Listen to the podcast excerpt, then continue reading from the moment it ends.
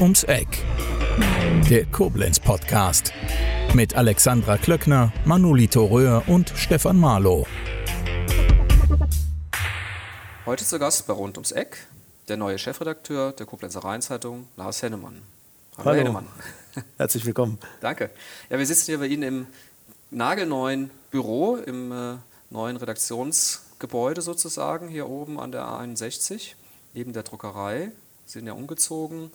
Ähm, haben Sie sich schon gefunden hier im Gebäude oder ist es noch ein bisschen schwierig? Ja, wir als Redaktion äh, hatten die längste Zeit bisher, uns da schon dran zu gewöhnen. Wir sind äh, schon vor einigen Wochen hier hochgezogen. Das ging so sukzessive, Stockwerk für Stockwerk. Ähm, und die letzten Umzugskisten, die stehen, glaube ich, noch draußen rum, aber so langsam äh, grooven wir uns hier ein. Mhm. Ja. Sie sind jetzt seit dem 1. Juli Chefredakteur. Äh, wir hatten auch vereinbart, dass wir sozusagen nicht ganz bei den 100 Tagen, aber sind wir bei 90 Tagen Chefredakteur. Ähm, da hatten Sie natürlich eine wahnsinnig bewegte Zeit in den, in den ersten Tagen, da kommen wir gleich zu. Ich würde gerne nochmal nachzeichnen, wie überhaupt Ihr Berufsweg äh, gewesen ist, wie Sie zum Journalismus gekommen sind und ähm, wie Sie dann auch tatsächlich hier nach Koblenz gekommen sind. Mhm. Ja, wenn Sie so wollen, bin ich das totale Klischee. Äh, ich bin in meiner Geburtsstadt Siegen schon äh, mit dem Thema Journalismus in Berührung gekommen, als, als Praktikant. Ja.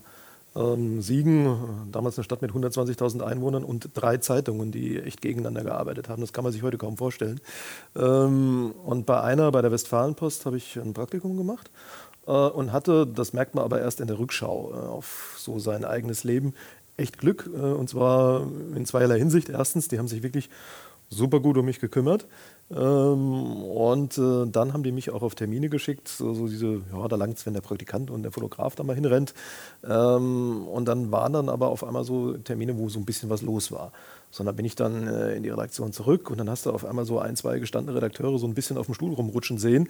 Äh, und da hast du so gemerkt, so dieses wirklich berühmt-berüchtigte, dieser Beruf löst etwas aus. Du kannst etwas bewegen, was auch immer.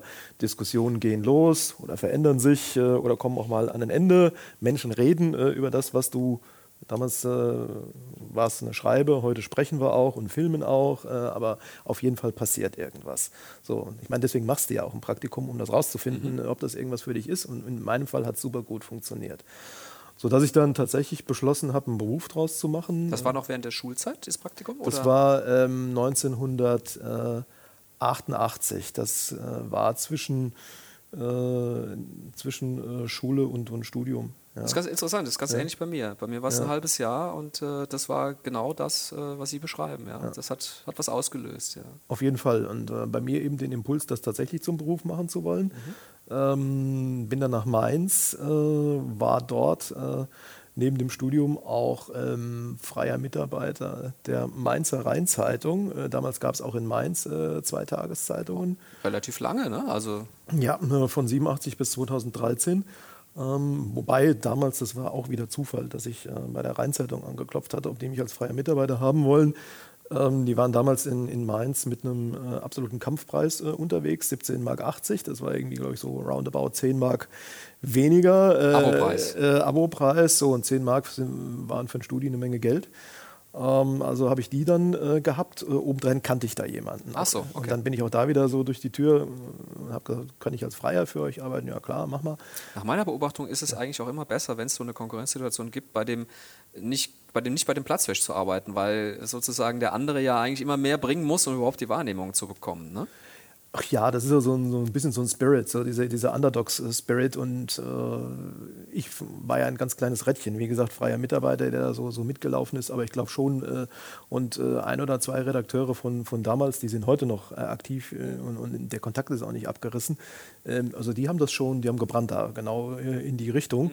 Mhm. und das hat denen, glaube ich, neben allem, was man dann aber auch da an Energie da reinstecken musste und, und das hat denen schon, schon richtig Spaß gemacht. Mhm. Sie haben dann parallel das Studium begonnen, ne? Genau, ich habe äh, 88, Ende 88 dann, dann äh, angefangen, Publizistik, äh, äh Anglistik und Politikwissenschaft. Mhm. Ähm, und, äh, Aber mit dem ganz klaren Fokus, ich möchte Journalist werden. Ja, mhm. deswegen Publizistik als, als Hauptfach. ich habe es, dann können wir da gleich ein Häkchen dran machen, ich habe es nicht abgeschlossen. Hm. Ähm, und äh, ich. Weil zwischenzeitlich eine Redakteursstelle angeboten wurde, oder? Das war so eine, also da kamen mehrere Sachen zusammen. Also einmal ist auf der Uni äh, wegen einer längeren und irgendwie völlig diffusen äh, Krankheitssituation äh, der Prof ausgefallen äh, und, und äh, da sind, dann ist mein, mein Bruder schwer erkrankt Oh. äh, und Obendrein war das so Mitte der, der, der 90er so die Phase, das gab es ja so mal, das war so ein bisschen so, war ja so dieses Partyjahrzehnt, äh, sagen wir mal, oder wo irgendwie alles so ein bisschen lockerer war. Heute kann man sich das äh, wenig vorstellen. Ähm, ähm, Abschluss brauchst du nicht, fang doch gleich an oder so. Also äh, da sind bei mir einfach mehrere Sachen so zu Heute über- würde man das ja übereinandergekommen. genauso sagen eigentlich. Eher noch mehr. Ne? Vielleicht wieder. Ja, ähm, damals war es für mich dann schon kein ganz leichter Schritt, aber ich habe dann irgendwann gesagt, komm, du musst dich jetzt auf irgendwas fokussieren, du musst dich für irgendwas entscheiden. Also machst du das äh, all in, äh, weil du wolltest ja Journalist äh, werden, du kannst das auch ähm, und deswegen habe ich All in heißt äh, in dem Fall, also Redakteursstelle war Redak es. ne? Redakteurstelle suchen, ja. Ich habe allerdings dann eben nicht bei der, bei der Rheinzeitung damals äh, ein Volontariat äh, bekommen, sondern ich bin dann äh, doch eben in Mainz auf die andere Straßenseite gewechselt, äh, zur VRM, zur, zur Allgemeinen. Zur Verlagsgruppe Rhein-Main, Genau. so heißt sie da. Genau, und äh, die haben mich dann, nachdem die sich das ein bisschen angeguckt haben, habe ich dann noch ein Volontariat. Okay, also dann Jungredakteur sozusagen bei Ja. der Allgemeinen Zeitung in Mainz. Genau, Ähm, ja. Jetzt im speziellen ähm, äh, Ressort oder im Lokalen? Oder? Also ähm, das Volontariat habe ich dann verkürzt bekommen äh, und bin über die damalige sogenannte Regionalredaktion äh, an den ersten Redakteursjob gekommen. Die hat eigentlich, das war so ein Twitter-Ressort, zum einen hat sie die, die klassische Landespolitik äh, betreut, äh, damals noch äh, von Mainz aus, Rheinland-Pfalz und Hessen auch, weil die VRM in zwei Bundesländern aktiv ist. Und darüber hinaus, sagen wir mal, ja, alles, was in Rhein-Main so los war. Flughafen äh, und, und so Geschichten halt. Wahrscheinlich war da jemand tätig, der damals der Redaktionsleiter war, bei dem ich das halbjährige Praktikum gemacht habe. Mümpfer hieß der. Der Klaus Mümpfer. Genau. Äh, Das war mein Kollege da. Ja, genau. lustig, ne? So klein ist die Welt. Ja, ne? ja, ja. ja. Ja, und da habe ich angefangen, das war im Frühjahr 2000 ähm, und äh, das war, wir durften viel machen, also wir waren so ein bisschen so die Experimentiertruppe da, ähm, hat auch richtig gut funktioniert, für mich persönlich auch und dann hat man auch eben mir nach relativ kurzer Zeit auch dann äh, erst kommissarisch äh, und dann äh, ganz normal die, die Leitung des Ressorts gegeben. Ja, Das heißt, da waren sie ganz schön engagiert, offensichtlich, ne? ja. Mhm, okay. Ja, ja. Das heißt ja auch äh, lange Arbeitstage, oder? Ja, gut, also in dem Job guckst du eh nicht auf die Uhr. Äh, Das ist eine Sache von, von Selbstdisziplin, äh, Vertrauensarbeitszeit. Äh, Ist ja auch im Zusammenspiel mit den Kollegen. Äh, Also wenn du da so ein Fünfer-, Sechser-Team, so viel waren das damals hast, äh, dann merkst genau, der, der eine hängt in den Seilen oder kommt mit einer Recherche nicht weiter. Dann nimmst du dem so den Orga-Krempel ab oder spiegelst irgendwie, damals äh, war das noch so, so, so ein ganzheitliches Berufsbild, ist erst später aufgebrochen worden. Ähm, dann spiegelst du halt die Seiten durch oder redigierst dann halt auch mal die Agentur durch, damit der dann irgendwie mal wieder Luft äh, kriegt oder so. Und klar, wir haben schon, wir haben schon rangeklotzt. Mhm. Ja. Und dann haben sie durchaus recht bald, offensichtlich, verschiedene auch äh, Leitungsfunktionen dann noch Ja. bekommen. Stellvertretender Chefredakteur. Das war dann 2008, äh, wurde ich allerdings nicht in Mainz, sondern bei der Konzernschwester sozusagen in Wiesbaden, äh, stellvertretender Chefredakteur. Ähm, dann 2011 zurück ins Haupthaus nach Mainz, dort auch stellvertretender Chefredakteur gewesen, mit dem Schwerpunkt den, den Newsraum äh, geleitet, den zentralen inklusive Online-Redaktion. Ähm, 2015 hat die VRM dann die Echo-Zeitung in Darmstadt gekauft. Ähm, und ich bin äh, dann gebeten worden, dahin zu gehen ähm, als Chefredakteur, was ich dann auch gemacht habe. Äh, und die letzte Evolutionsstufe, und dann haben wir es auch, war dann ab 2020 äh, Chefredakteur der, der, der hessischen Titel. Also dann wieder sozusagen die Rückkehr nach Wiesbaden, Darmstadt dabei geblieben. Ja. Und dann ruft der Headhunter an oder wie ist der Kontakt nach Koblenz entstanden? Ähm, der Headhunter hat äh, tatsächlich äh, irgendwann äh, angerufen ähm, und dann äh, guckst du dir das an.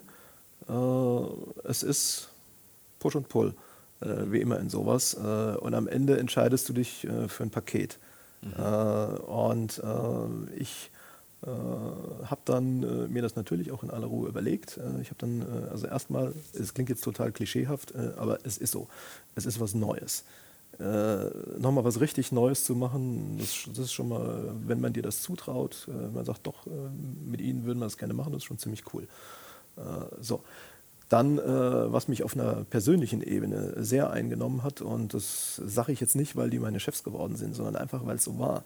Also die, diese Gespräche, die dann eben auch mit äh, Herrn Regger, unserem Geschäftsführer, und, und Herrn Dr. Theisen, die beiden waren es, in äh, zu Beginn ähm, dann ähm, diese Gespräche, wie die angelegt waren, mhm. auf, auf, verschiedenen Ebenen, also fachlich, ähm, aber auch sagen wir mal perspektivisch, was ist eigentlich so der Plan für dieses Haus. Du konntest dann Teil dieses Plans werden, ähm, also überragend. Ich habe Herrn Regger so, äh, so stellt man sich das vor. In Bonn äh, kennengelernt ja. als äh, ja. damaliger ähm, Verlagsleiter. Da war ich schon sehr begeistert von, seiner Strategie, von seinen strategischen Ansätzen. Ja, also wirklich, äh, selbst wenn ich, äh, es nicht, wenn ich den Zuschlag nicht bekommen hätte, würde ich das trotzdem sagen. Also so äh, sollte man meiner Meinung nach solche Gespräche anlegen und dann hast du, naja gut, ein Haus, was von der Spitze her so denkt und so mhm. aufgestellt ist da machst du ja auch nicht viel falsch mit, im Gegenteil. Ja, so, und dann äh, bin ich nach Koblenz gefahren, äh, wo ich, muss ich zu meiner Schande gestehen, vorher dreimal in meinem Leben war. das ist so interessant. Das geht äh, wahrscheinlich für die Koblenzer ähnlich, was Mainz angeht. Ne? Ich, äh, ja, und da habe ich schon den Besuch als Pimp mit meinen Eltern am deutschen Eck schon mitgezählt. Ja, dann, dann bin ich vor, vor ein paar Jahren mal aus lauter Neugier mit der Seilbahn gefahren, äh, weil das habe ich irgendwo gelesen. Ich dachte, das willst du jetzt mal machen. Ja. Äh, dann war ich beruflich ein oder zweimal auf Ehrenbreitstein. Das war es aber auch schon. Ja. Also ich äh, kenne die Ecke Mainz-Wiesbaden ein bisschen ja. besser, aber das hat auch nur berufliche Gründe. Ja. Also normalerweise so aus privatem Antrieb ist es komisch. Ähm, man macht es irgendwie so nicht, obwohl es da so viele spannende Sachen gibt. Ne? Und das gilt ja für Koblenz genauso aus deiner Perspektive. Dann habe ich das gemacht. Dann bin ich erstmal in der Stadt rumgelaufen und habe mir äh, die, die Altstadt und alles äh, angeguckt, bin an den Flüssen äh, mit dem Fahrrad auf und ab gefahren.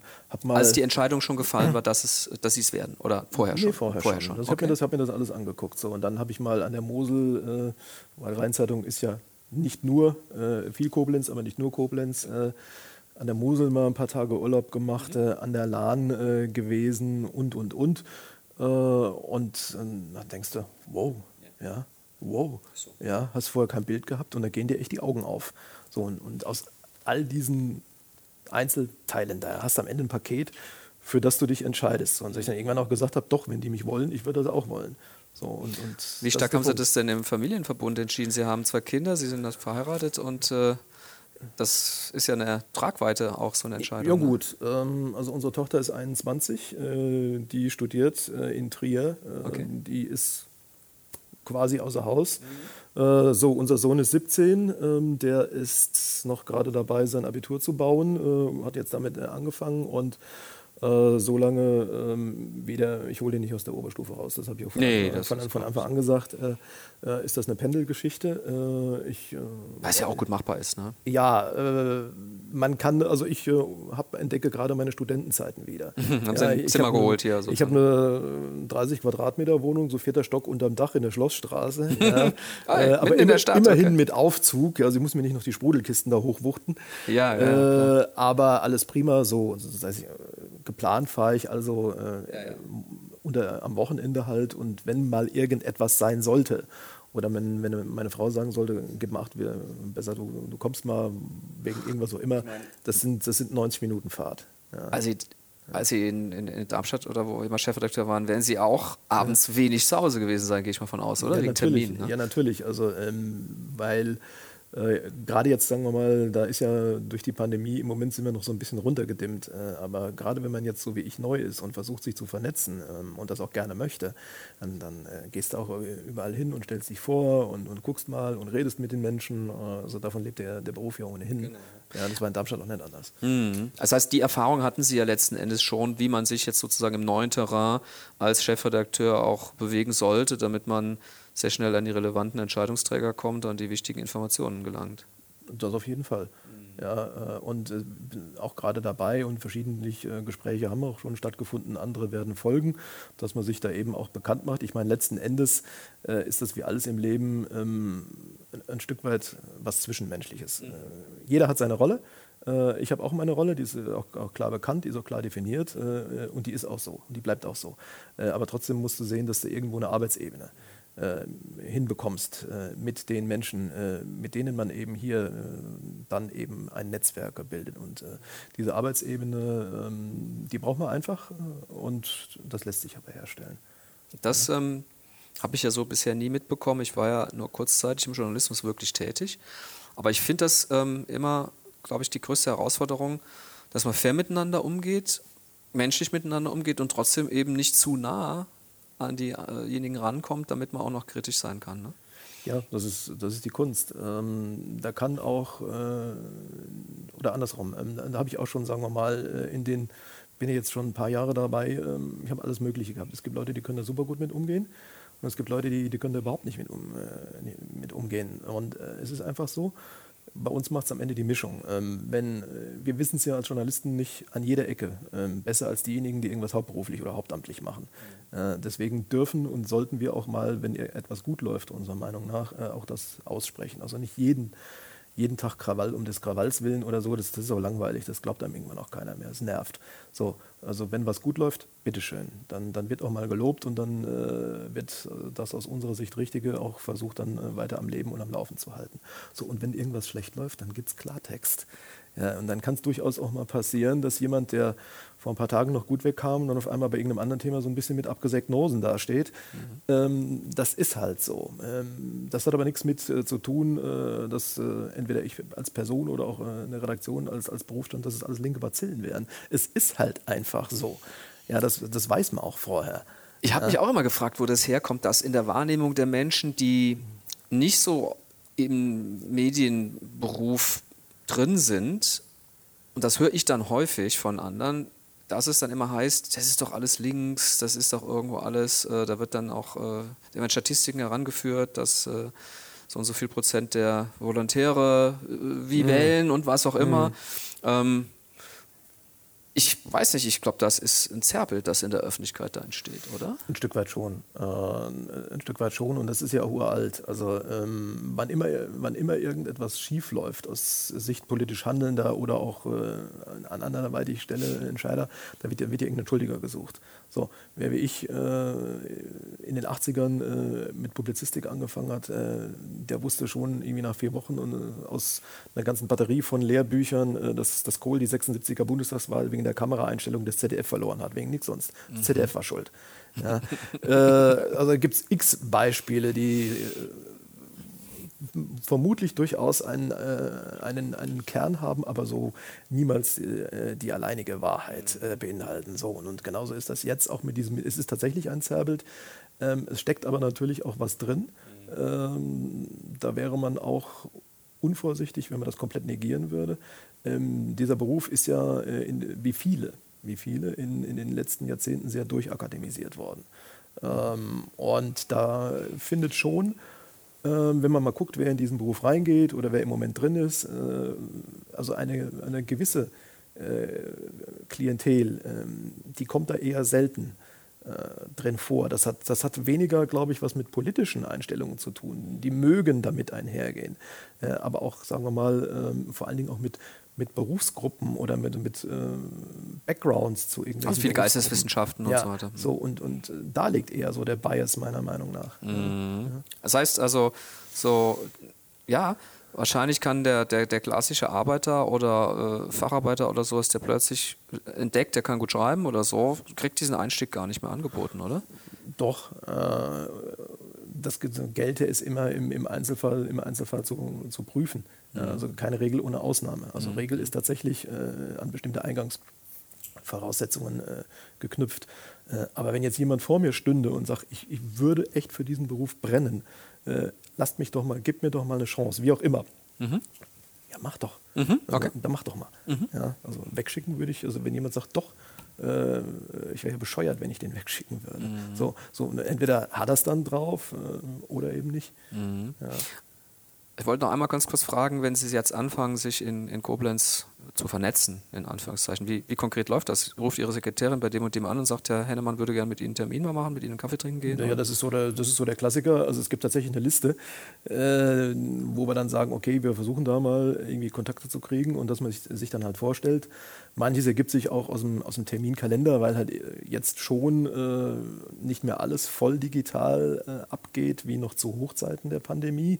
Ähm, also neulich war äh, R56, mhm. ähm, so Geschichten halt, oder Gründerpreis Sparkasse. Mhm. Ähm, R56 müssen wir kurz erklären, ja. weil es vielleicht nicht jeder kennt. Äh, regionale Wirtschaftsinitiative, also speist sich äh, aus dem Grundgedanken der, der Postleitzahl, mhm. Ähm, wo man dann eben ähm, sich zusammengetan hat, um diese Region 56, R56, ähm, immer wieder gemeinsam zu denken, also Stadt und Umland. Äh, die Stadt braucht das Umland, äh, das Umland braucht die Stadt. Und was brauchen wir denn hier alle miteinander, um irgendwie äh, den gemeinsamen äh, Status auch zu festigen? Mhm. Und, und für, das ist so die ich Idee. Ich glaube, so ein bisschen, ähm, ja. wie ich es verstanden habe, sollte man auch dem entgegengewirkt werden, dass die Region nicht so zerrieben wird zwischen Rhein-Main und, und Köln-Bonn. Ne? Als, ja, als auch, das, ja. auch das mit Sicherheit, weil man hat ja selbst was anzubieten. Genau. Ähm, und, äh, aber da muss man sich auch ein Stück weit ins Schaufenster stellen. Äh, mit dem, also jetzt nicht völlig äh, überschnappen, das, das tut da auch niemand, aber schon. Also Sie haben es ja eben selber gesagt, äh, Ihnen ging es ja auch ja. so, als Sie da mal gemerkt haben, was, was hier alles sozusagen in der unmittelbaren Umgebung alles ist dann lernt man erst ja mal diese Vorzüge dieser Region wirklich ganz anders kennen. Ne? Ja, und, und äh, da gehen dir echt die Augen auf. Also in, in vielerlei Hinsicht. Also sowohl, wie gesagt, jetzt äh, äh darf man ja die Region nicht drauf äh, reduzieren, aber ähm, natürlich fällt dir als erstes mal die Landschaft, die Region äh, und wie schön sie ist, äh, auch mhm. ins, ins Auge. So, aber dann eben auch Betriebe, so abgenutzter Begriff, aber Hidden Champions oder so und so sieht sich, äh, denke ich mal, oder das ist auch der Geist, der transportiert wird bei R56, mhm. Ähm, so sieht sich dann eben auch auch die Region und wenn, wenn das mal da ist, also gut, irgendwann bist du nicht mehr hidden, äh, dann das löst sich irgendwann, wenn man es richtig macht, selbst auf. Äh, aber ich finde, das ist, ist, trotzdem ein sehr guter Geist, der da weht. Ja. In der Rhein-Main-Region, wo Sie sich ja sehr gut auskennen, ist nach meiner Beobachtung äh, schon viele Jahre früher so äh, wir mal, eine breite Brust entstanden, ja? so was die eigene Wirtschaftskraft angeht und, und, und ähm, die Stellung sozusagen äh, in der Bundesrepublik. Ähm, wie beobachten Sie das hier in, in, in Koblenz? Also Rhein-Main äh, also ich, ist richtig, ähm, das lag natürlich auf der Hand durch den Flughafen, äh, durch Frankfurt als, als Bankenstandort, als Finanzstandort. Äh, da kommen andere äh, dazu. Was denen auch gut gelungen ist, ist so im Konzert. Also es ist eigentlich ein schwer beherrschbares und schwer durchdenkbares Gebilde, das Rhein-Main-Gebiet, ähm, wo auch wirklich alte, traditionsreiche, sehr, sehr selbstbewusste Städte, also sei es Mainz, sei es Wiesbaden, aber auch Darmstadt beispielsweise, erstmal äh, auch oft fröhlich gegeneinander äh, angetreten sind. Mittlerweile ähm, profilieren die sich äh, nicht gegeneinander, sondern miteinander. Also Darmstadt beispielsweise eher so als äh, IT und, und wirklich äh, Hochwissenschaftsstandort äh, und, und, und. Also da ist so, so eine Art Konzert äh, entstanden. Mhm. Ähm, ähm, es ist ein polyzentrisches Gebilde, trotz Frankfurt mit als Magnet in mhm. der Mitte.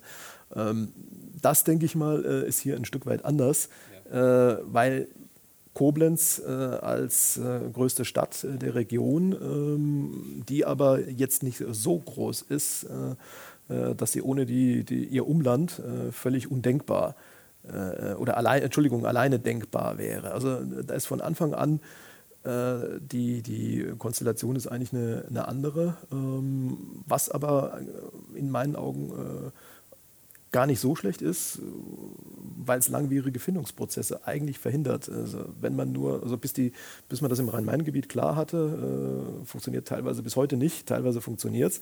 Ja, hier, denke ich mal, kann das anders gehen. Haben Sie in Ihren Gesprächen schon mal äh, das Gefühl vermittelt bekommen, vielleicht auch nur zwischen den Zeilen, ja, warum kommt da eigentlich jetzt jemand von außen? Kann da nicht jemand sozusagen hier aus Koblenz äh, diesen, diesen Beruf, äh, diesen, diesen Job machen?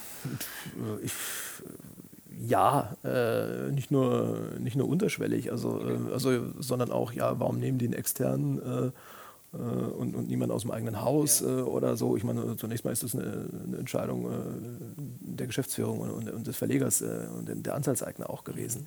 Ja. Äh, und ich sage jetzt auch mal ganz selbstbewusst, also es schadet ja auch mal nicht, wenn, wenn jemand von außen kommt. Ich fand das auch interessant, ähm, dass ein Blick von außen. Ohne jetzt nicht ne? über andere erheben zu wollen. Nee, nee, also, schon klar. Äh, bitte nicht missverstehen. Mhm. Ich weiß ja auch, ich weiß nicht, äh, wer sonst noch im Lostopf war. Das, mhm, das, okay. das, das, weiß ich nicht. Okay. Äh, mhm. Äh, ich weiß aber, dass es, es noch mehrere waren. Mhm. Also es, es, war eine echte Entscheidung so. Und äh, wenn man sich am, am, Ende dann für jemanden entscheidet, äh, dann bitte. Ja. Mhm, mhm. Aber grundsätzlich schadet es, glaube ich, nicht, wenn, wenn da jemand von außen kommt. So und äh, ist immer schwierig. Äh, ich nehme mich eigentlich selbst gar nicht so furchtbar wichtig. Äh, aber was äh, als Journalist äh, bemerkenswert ist, weil ja. Äh, ich da kenne ich viele, die das tun. Ja. Muss ja, muss, ja, muss ja jeder selber wissen. ich, bin, ich bin Teamspieler.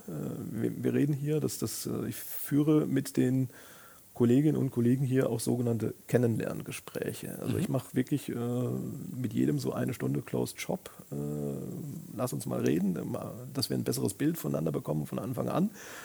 Ähm, und was sie, jeder dann in das Gespräch so reinpackt, freies Spiel der Kräfte, und dann kriegt auch niemand irgendwie ein schwarzes oder weißes Sternchen im Klassenbuch, so, so ähm, wie das Gespräch äh, dann läuft. Nö, einfach mal ähm, so da reinpacken. Glauben Sie, dass die meisten ja. das auch so sehen oder ich kommen denke, die ja. Leute hier auch rein und denken, das ist ja. das ein, Bewer ein Prüfungsgespräch oder so? Mit Sicherheit, also ausschließen kann ich es nicht. Ich versuche das wirklich von Anfang an, zu, diese, diese, Sorge zu nehmen, sofern sie existiert. Und dadurch, dass ich das jetzt seit fast drei Monaten mache, glaube ich auch, hat sich das rumgesprochen, dass, das, dass das kein Rigorosum ist, sondern dass das Anliegen tatsächlich natürlich erstmal ein, ein Kennenlernen ist äh, so, und in diesen Gesprächen und dann denke ich mal, das sagt auch ein bisschen was über mich aus. Also wir reden viel über Handwerk. Äh, was müssen wir hier eigentlich machen? Äh, unser, unser Beruf hat unfassbar viel mit gutem Handwerk zu tun. Ähm, mit, der hat sehr, sehr viel mit intellektueller Disziplin äh, auch zu tun. Also wenn man beispielsweise, ich bin sehr diskursiv und, und, und argumentativ so am Anfang veranlagt. Also wenn man irgendwie ein Thema hat, egal was es ist, ob es ein inhaltliches Thema ist oder ob es ein organisatorisches Thema ist oder ob es auch mal ein persönliches Thema ist und am Ende ist so eine Redaktion ja ein Kollektiv. Da reden wir, da reden wir, da reden wir, ist auch gut so. Äh, und wenn wir aber alles bedacht haben, wo wir dann sagen, okay, so muss man das eigentlich machen. Ähm, und dann kommt ja irgendwann der dicke Strich drunter, so jetzt machen wir es auch so. Und das ist die Stelle, an der sie mich sehr entschieden finden. Und sagen, okay, dann machen wir es auch so, weil sonst findest du nie raus, ob deine Idee gut war oder ob du das einfach nur verzockt hast. Mhm. Äh, das, Konntest du das im konkreten das, Beispiel mal schildern? Wie finden wir ein Thema? Was ist eigentlich ein gutes Thema? Äh, wie identifizieren wir äh, gute Themen, vor allen Dingen in Zukunft? Äh, vor allen Dingen Sachen, die wir uns nicht irgendwie aus dem Terminkalender rausziehen können oder die einen auch als, bleiben wir zum Beispiel mal bei der, der Flut im Ahrtal, die einem dann eben als ungeplantes Ereignis so anspringen. Aber selbst die Flut, äh, sowas Furchtbares wie die Flut oder wie jetzt dieses äh, Schießerei an der Tankstelle in Oberstein, ähm, in dem Moment, wo das passiert ist, direkt danach, wird auch das äh, zu einem geplanten äh, Ereignis, mit dem ja äh, weiter umzugehen ist in der Berichterstattung. Ja, so, und wie legen wir das hin? Äh, welche Relevanzkriterien äh, legen wir da an? Äh, was machen wir da? Ähm, so, und ähm, damit steht und fällt nach meinem Dafürhalten viel in der Redaktion, das Wichtige vom Unwichtigen zu trennen. Und wie gehen wir da miteinander um? Wie konferieren wir miteinander? Wer spricht da mit wem? Wer hat da welche Rollen? Ähm, darf so mit dieser planerischen Intelligenz holst du viel, äh, holst du viel Gelände. Ähm, das ist auch eine sehr nachhaltige Herangehensweise. Aber wahrscheinlich auch im Tagesgeschäft ganz schön zeitraubend, oder? Ähm, ja, wir haben ja noch nicht mal angefangen. Äh, wir fangen ja gerade erst an. Das holst du aber, das holst du wieder raus. Mhm. Äh, wenn, du, wenn du geplant äh, in den Tag reingehst, äh, natürlich der Plan lebt. aber der lebt nicht, äh, weil wir irgendwie ähm, uns die Mühe nicht machen, sauber zu planen. Der lebt, weil irgendwas passiert, weil eben irgendjemand irgendwas tut äh, oder weil irgendeine Nachricht, die vorher keiner kannte, auf einmal öffentlich wird. Ähm, aber ähm, wer, wer sauber plant, der hat mehr Zeit am Ende. Hat, äh, haben Sie auch Prozesse verändert? Wir sind dabei. Das wäre noch, wär noch zu früh. Äh, ich habe äh, klare Vorstellungen, äh, wo man hier ansetzen kann und wo man auch ansetzen sollte. Allerdings, äh, sagen wir mal, so 90 Prozent dieser Kennenlerngespräche, die habe ich geführt. Ähm, ein paar fehlen aber noch. Und wenn ich jetzt schon anfangen würde, an diesen Schräubchen zu drehen, dann würde ich die jetzt einfach die, für die Gespräche auch in einer völlig zufälligen Reihenfolge. Ähm, dann würde ich aber die letzten abhängen. Äh, mhm. Deswegen über wie viel, fragen, fragen Sie mich ähm, mal nach den Herbstferien. Über wie viele Redakteure reden wir denn da?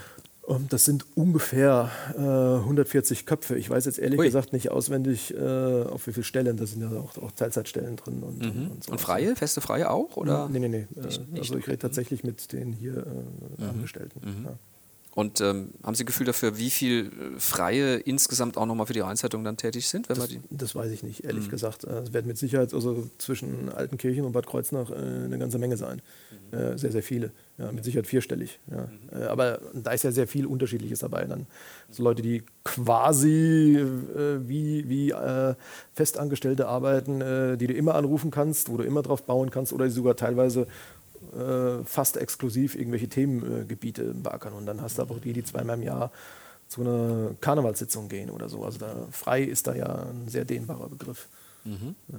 Jetzt kenne ich beide Vorgänger von Ihnen auch persönlich ganz gut.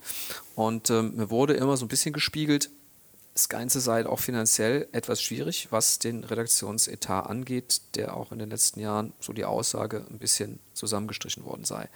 Ähm, haben Sie da im Vorfeld auch schon äh, das thematisiert, dass Sie sagen, also wir müssen aber ins Produkt investieren, das heißt aber auch vielleicht mehr Etat für die Redaktion zur Verfügung zu stellen? Ja gut, was heißt Etat? Also ganz generell, äh, mehr geht immer. Äh, aber das, das hast du überall. Das hast du bei Zeitungen, das hast du bei Daimler, das hast du auf dem Amt. Äh, so, die Frage ist, was machst du mit den Ressourcen, die dir anvertraut sind? Ähm, und, und wie setzt du sie ein? Ähm, das, was ich hier vorgefunden habe, unterscheidet äh, sich nicht äh, großartig von dem, was ich aus, aus anderen Zusammenhängen kannte.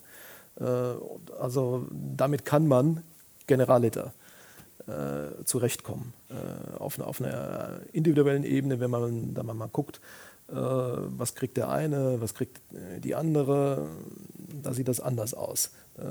oder da mag das anders aussehen. Ja, da muss man dann immer gucken, was, was äh, ist da die konkrete Situation im Einzelfall. In Summe, wenn man da wieder nochmal den, den dicken Strich drunter macht, da kannst du absolut mit zurechtkommen. Mhm. Anders sieht es aus, was Sie, was Sie eben äh, gesagt haben, ähm, Investitionen in Produkt äh, oder auch äh, in Technik äh, oder eben auch in äh, Ideen, äh, erstmal so brainstormen, äh, weiterqualifizieren von Leuten, was auch nötig sein wird. Du kannst dir viel, wie gesagt, mit, mit Disziplin und Handwerk und Team Spirit holen, aber nicht alles. Manche Sachen, ähm, die muss man sich dann drauf schaffen, weil die Welt da draußen sich, sich halt auch weiter dreht. Und die dreht sich ständig weiter. Digital ist nie fertig.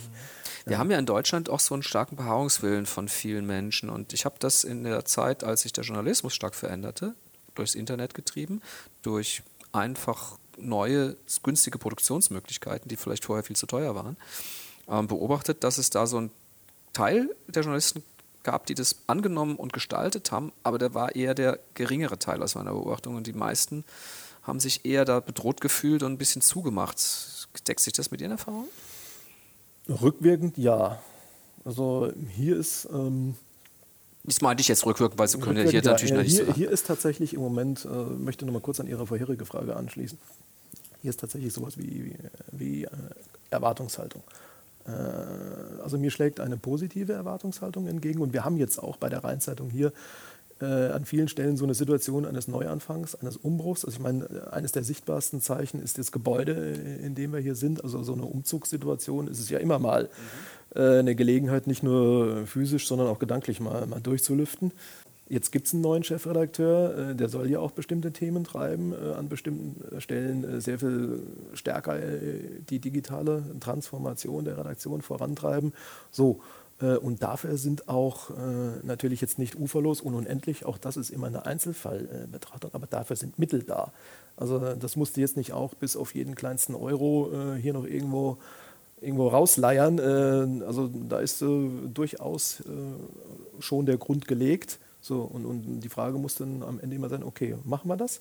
Äh, wenn wir glauben, äh, eines Tages da vier Euro verdienen zu können, geben wir da vorher zwei für aus. Ja, mhm. so, so wie es eigentlich ist. So einfach ist das, ja. So, mhm. so ist es und, und diese Stimmung ist im Moment äh, eindeutig da. Dass hier nach wie vor sauber gewirtschaftet wird, ist klar. Mhm wir haben ja lange über die Zukunft des Journalismus und seit, seit 15 Jahren, seit das Internet als Bedrohung wahrgenommen wird, diskutiert. Vor allen Dingen, weil es natürlich auch Erlösmodelle letzten Endes in Frage gestellt hat. Ne? Mhm. Ähm, was kostet aktuell ein Abo von der Rheinzeitung? 43,80. Ja, das dachte ich irgendwie so. Und ähm, das ist vielleicht ein Stück weit auch das Problem, dass es ja da draußen viele Anbieter gibt, die multimedial unterwegs sind und die alle so Abo-Modelle im Bereich von 10 bis 15 Euro haben. Ne? Ja. Ähm, aber ist denn Spielraum eigentlich nach unten eventuell, um vielleicht durch mehr Abos dann wieder das zu kompensieren? Glaube ich nicht, äh, dass das dass der Weg ist. Äh, ich, ich, ich meine, die Frage ist, wie, wie lange ist noch Luft nach oben? Mhm. Äh, wie weit bekommt man Preiserhöhungen noch durchgesetzt? Und ich glaube schon, das ist aber kein Spezifikum der Rheinzeitung, das ist ein Spezifikum der Branche. Du kannst nicht mehr äh, alles, äh, was du sozusagen an Zahlen, also an äh, absoluten Zahlen der Abos verlierst, über, über den Copypreis wieder zurückholen. Also das ist irgendwann auserzählt. nicht nur hier, sondern überall. So, also musst du dir was einfallen lassen. Ähm, so, und eigentlich muss man dafür nur einen simplen Dreisatz rechnen. Ähm, und das ist auch das, jetzt hole ich ein bisschen aus, ähm, wo wir als Branche äh, das klingt jetzt wie Pfeifen im Wald. Jetzt könnte man sagen, ja, okay, der muss sowas hier erzählen. Äh, äh, aber es ist kein Zweckoptimismus, es ist aus meiner Sicht begründeter Optimismus. Wir sehen so langsam das Ende des, des Tunnels kommen. Wir haben auch lange noch drin gesteckt. Wir sind ja nach der Musikindustrie, ich glaube, als zweite Branche so richtig erwischt worden. Wir haben auch Fehler gemacht als Branche. Also manche Sachen sind wir ganz allein selber schuld. Das ist nicht das böse Internet schuld gewesen obendrein hat beispielsweise Google, der Fall Facebook, der ist ein bisschen anders gelagert, aber Google hat nie vorgehabt, die Zeitungen zu zertrümmern. Ja, es ist einfach passiert. Äh, so, und da, da, musst du einfach mit umgehen. Da musst, du wie, da musst du dich zu verhalten. Das haben wir lange nicht oder nur zögerlich oder mit so einer Abwehrhaltung, die aber nie durchzuhalten war. Wir haben ja auch, ähm, dann haben wir gelernt, okay, wir haben, kein, wir haben ja kein Reichweitenproblem. Das äh, absolut nicht. Wir, wir haben ein Kapitalisierungsproblem. Äh, so, also wie kriegen wir den, den Digitalast stärker kapitalisiert als heute? Nämlich genau so, wie Sie es eben schon beschrieben haben, so mit so einer 10-Euro-Situation oder 15-Euro-Situation, äh, vier Wochen äh, Kündigungsfrist wie Netflix. Ja, ähm, tut nicht weh ähm, und ähm, dann rechnest du einen Dreisatz. Angenommener Schwund bei Print, ähm, angenommener verbesserter Erlös eben auf der Digitalseite. Ich belege das jetzt mal mit dem Begriff Webabonnements, das ist der hier im Haus gebräuchliche. So, wie viel brauchst du denn äh, von diesen Webabos, um den anderen Schwund aufzufangen? So, Zeitachse drunter, je nachdem wie lang oder wie kurz diese Zeitachse ist, desto entspannter oder strammer wird der Dreisatz. Und dann fällt am Ende irgendeine Zahl raus, äh, wo man dann sagt, okay, diese Anzahl von Webabos musst du holen, ähm, um den angenommenen Schwindbrund irgendwie entweder zu egalisieren oder zumindest so abzupuffern, dass du sagst, okay, das ist dann auch weiter eine stabile Sache. Das haben viele Häuser ja, ja auch schon gemacht. Die, die, Branche ist ja auf dem Weg. Mhm. Da ist Koblenz äh, ein bisschen hinten dran. Ähm, aber äh, wir laufen ja jetzt los. Ja, ähm, ist interessant, dass Sie das sagen, weil das war auch meine Beobachtung nach äh, Christian Lindners ähm, Weggang, sage ich mal vorsichtig. Ähm, war ja nicht ganz äh, im Einvernehmen. Ähm, gab es ja auch so einen kleinen Braindrain. Ne? Es gab auch ein paar Leute, die ähm, gerade im Digitalen die Zeitung sehr vorangebracht haben, die dann auch weggegangen sind in dem Zuge. Das war für viele, glaube ich, hier in der Region, die sich ein bisschen mit dem Thema überhaupt befassen, auch mit, mit dem Medienthema, war das so ein bisschen das Signal, die Rheinzeitung blutet aus. Und das scheinen sie jetzt doch wieder hinbekommen zu haben, dass sich das dreht? Also ähm, ich habe das, ich hab das noch hinzu, hinzubekommen. Äh, also jetzt nach zehn äh, Wochen oder so oder knapp drei Monaten zu sagen, äh, also das hätte ich schon hinbekommen. Ja, das war vielleicht falsch formuliert, das, aber Sie fühlen sich da auf einem guten das, Weg. Das wäre vermessen, aber mhm. dafür trete ich an und dafür trete ich ganz entschieden an und dafür tritt auch das ganze Haus an. Also beginnt mit der, mit der Geschäftsführung, mit, mit Media und, und, und. Alles sind so jetzt in dieser Aufbruchstimmung drin. Ähm, aber jetzt rede ich wieder nur über, über Redaktion äh, und äh, ich muss das hinkriegen äh, und ich bin auch guter Dinge, dass, dass uns das gelingen wird. Ähm, und das, mir wird auch, sagen wir mal, jetzt so ein bisschen Kredit, Vertrauensvorschuss, äh, das merke ich eben auch aus diesen Gesprächen, äh, tatsächlich entgegengebracht. Gut, irgendwann musste liefern. Ähm, und wir haben auch jetzt äh, verschiedene Projekte gestartet, die jetzt nicht bis zum St. Nimmerleinstag Projektarbeit machen werden, aber wo ich den Kolleginnen und Kollegen auch plastisch mache, das sind die Rädchen, an okay. denen ich drehen will. Und dann und dann wollen wir fertig sein. Äh, und wir werden auch immer wieder das äh, vergesellschaften. Spielt uns zurück, liebe Gesamtredaktion. Ich kann euch nicht alle in so ein Projekt reinnehmen. Wir müssen auch sehen, dass wir noch durch den Tag kommen. Äh, aber an bestimmten Meilensteinen, wie es so schön heißt, spielen wir es raus, sagt uns was dazu, ergänzt das, sagt, was er gut findet, sagt, was er nicht gut findet, aber sagt es uns bitte. Und dann kommen wir schon wieder zu dem dicken Strich und, und, und dann geht es weiter. Und das ist im Moment schon eine Basis, auf der ich sagen kann, das kriegen wir gedreht. Das gibt wieder eine Perspektive hier äh, und du wirfst dein Leben nicht weg. Äh, wenn du ähm, als Redakteur oder Redakteurin äh, bei der Rheinzeitung äh, arbeitest. Im Gegenteil. Es wie, wie stark beziehen Sie ein geiler denn, Job. Ja. ja. das ist so. Wie stark beziehen Sie denn die, die Leser oder Nutzer äh, der Angebote dann auch äh, mit ein in die Entwicklung der Produkte? Noch gar nicht, äh, aber wenn wir, sagen wir mal, irgendwelche Prototypen haben äh, oder Prototypen einer Idee äh, oder Pro Veränderungen wirklich so bis aufs kleinste Komma beschrieben haben, dass wir auch glauben, wir müssen sie verproben, dann werden wir das, dann werden wir das machen. Also werden wir mit Sicherheit nicht irgendwie im stillen Kämmerlein machen und irgendwann ergießt sich irgendwas hier aus diesem schönen neuen Haus äh, auf die geneigte Kundschaft oder Leserschaft. Äh, also das werden wir schon äh, ab, Weil da gibt es ja, sagen wir mal, ich glaube, das ist auch ein Schlüssel ähm, für ein Medienhaus, das äh, in Zukunft erfolgreich sein will, dass man seine Leser stärker mit einbezieht im Sinne auch von Identifikation. Die Zeit hat ja vor drei oder vier Jahren damit begonnen, so ein sogenanntes Leserparlament zu etablieren, mhm. wo ähm, Leser, die sich dann dafür bewerben können, das sind ja immer viele, da muss man sie auswählen, aber vor Corona wurde dann äh, an einem kompletten Samstag ähm, in einer großen Halle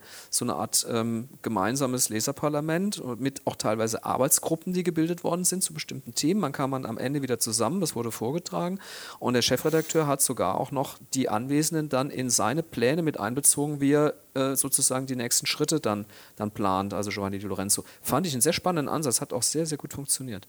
Man sieht ja auch, wie die Auflage der Zeit sich entwickelt, äh, mhm. und zwar seit Jahren äh, nach oben. Mhm. Ähm, Im Digitalen übrigens auch immens. Auch oben. das, ähm, wobei man natürlich sagen kann, äh, Zeit oder FAZ, die das im Digitalen das mittlerweile, Marken, mittlerweile ne? auch sehr gut macht, die haben auch andere Hebel. Ja, klar. Also die haben mal mindestens nationale Hebel. Ja. Ähm, trotzdem äh, ist das Verfahren äh, richtig. Ich persönlich kenne kaum eine Zeitung, wo ich das äh, Gefühl habe, die kennt ihre Leser so gut wie die Zeit. Äh, das ist mit Sicherheit äh, ein Teil des Erfolges, den die ja. auch eingefahren haben. Ähm, jetzt kann ich natürlich nicht sagen, so, so platt sagen, wir machen das auch. Das wäre ja auch geklaut. Ähm, aber etwas in der Richtung äh, uns auf die Leser äh, zubewegen und, und äh, sich das dann auch mal aufsagen lassen. Und wenn es dann äh, eine Lektion in Demut ist, aber dann, dann bringen wir diese Lektion hinter uns. Ja, die Klammer ist natürlich ja. bei der Zeit, wenn wir das konkret zu so sehen, ähm, äh, was auf die Leser abstrahlt, ist ja eher sozusagen eine Ausrichtung, eine liberale Ausrichtung dieser Zeitung, auch als Wochenzeitung eher, wir mal, mit Hintergrundstücken und äh, Sachen zum Nachdenken.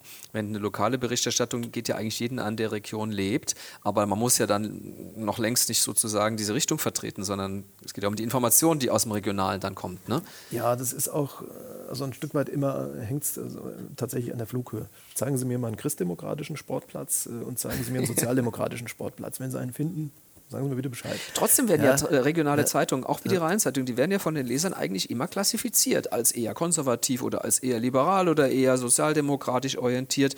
Ähm, das ist ja auch eher so eine Sache, die kommt von früher, aber also ich wüsste jetzt, wenn ich die aktuelle Rheinzeitung in ihrer Berichterstattung sehe, wüsste ich gar nicht zu sagen, wo die Rheinzeitung politisch jetzt stünde. Das ist doch super.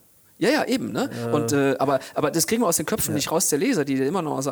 Ne? so. Ja, äh, das, also zum einen, ich, ich möchte keine konturlose Zeitung machen. Äh, also sie soll schon äh, politisch äh, pointiert, egal ob im Lokalen oder auch im Mantel, pointiert einordnen, analysieren und, und, und. Weil langweilen darfst du nicht, dann, dann bist du wirklich fertig. So, ähm, ich persönlich, ich habe kein Parteibuch, äh, werde auch keins haben. Äh, und ähm, ich persönlich lasse jede Meinung zu, also auch in der Redaktion, solange sie nach meinem Gefühl vom Grundgesetz gedeckt ist. Mhm. Äh, da kann auch ruhig mal jemand äh, ein Stück weit anders kommentieren als der Chefredakteur oder so. Ich finde, das ist sogar ein Zeichen von Souveränität. Mhm. Ähm, das, das hält eine Zeitung locker aus. Ich finde, das zeichnet sie sogar aus. Ähm, trotzdem ähm, glaube ich, äh, hängen solche tradierten Vorstellungen sehr lange in den Köpfen fest. Die sind auch sehr schwer da rauszukriegen. Also, und äh, manchmal äh, hängt das dann natürlich auch an Personen. Äh, der eine ist dann doch eher auf der Seite vom, vom Spektrum einzuordnen, der andere äh, als äh, auf der anderen Seite. Und wenn dann halt mal einer, ich sage jetzt mal tendenziell eher linksliberal kommentiert, so dann geht es ja sofort wieder los und das langt dann auch äh, im Kopf als Beleg für die nächsten fünf Jahre. Ah ja, rotes Kampfblatt. Ja, oder dann eher einer von der Konservativen, oh Mann, da wird es aber irgendwie äh, dann, dann doch sehr äh, christdemokratische oder sonst was. Und das, äh, da langt ein Kommentar, ein Artikel und hat jemand schon wieder für zwei Jahre sein Bild im Kopf. Sie in der Schublade ja. dann, ja. ja, ja. Mhm. Ja, ob es dann so stimmt, äh, sei, ist was ganz anderes, aber der Eindruck ist da. Mhm. Ja. Ich glaube aber schon, äh, dass, dass die Rheinzeitung ein sehr breites äh, Spektrum hat und sie, sie soll es auch ruhig haben. Ähm, und äh, wir sind ja keine Erzieher. Und wir machen auch keine Politik. Wir beschreiben sie, wir ordnen sie ein. Also wer Politik machen will, der muss in die Politik gehen. Der ist in der Redaktion falsch. Sehe ich wie Sie, glaube ich, dass es da mittlerweile Strömungen im Journalismus gibt, die das anders sehen. Also Stichwort Haltungsjournalismus. Ja, ne? ja äh, finde ich absolut. Find Der Stern ist ein gutes Beispiel dafür, was er Finde ich, plötzlich find ich, macht. find ich eine Fehlstellung.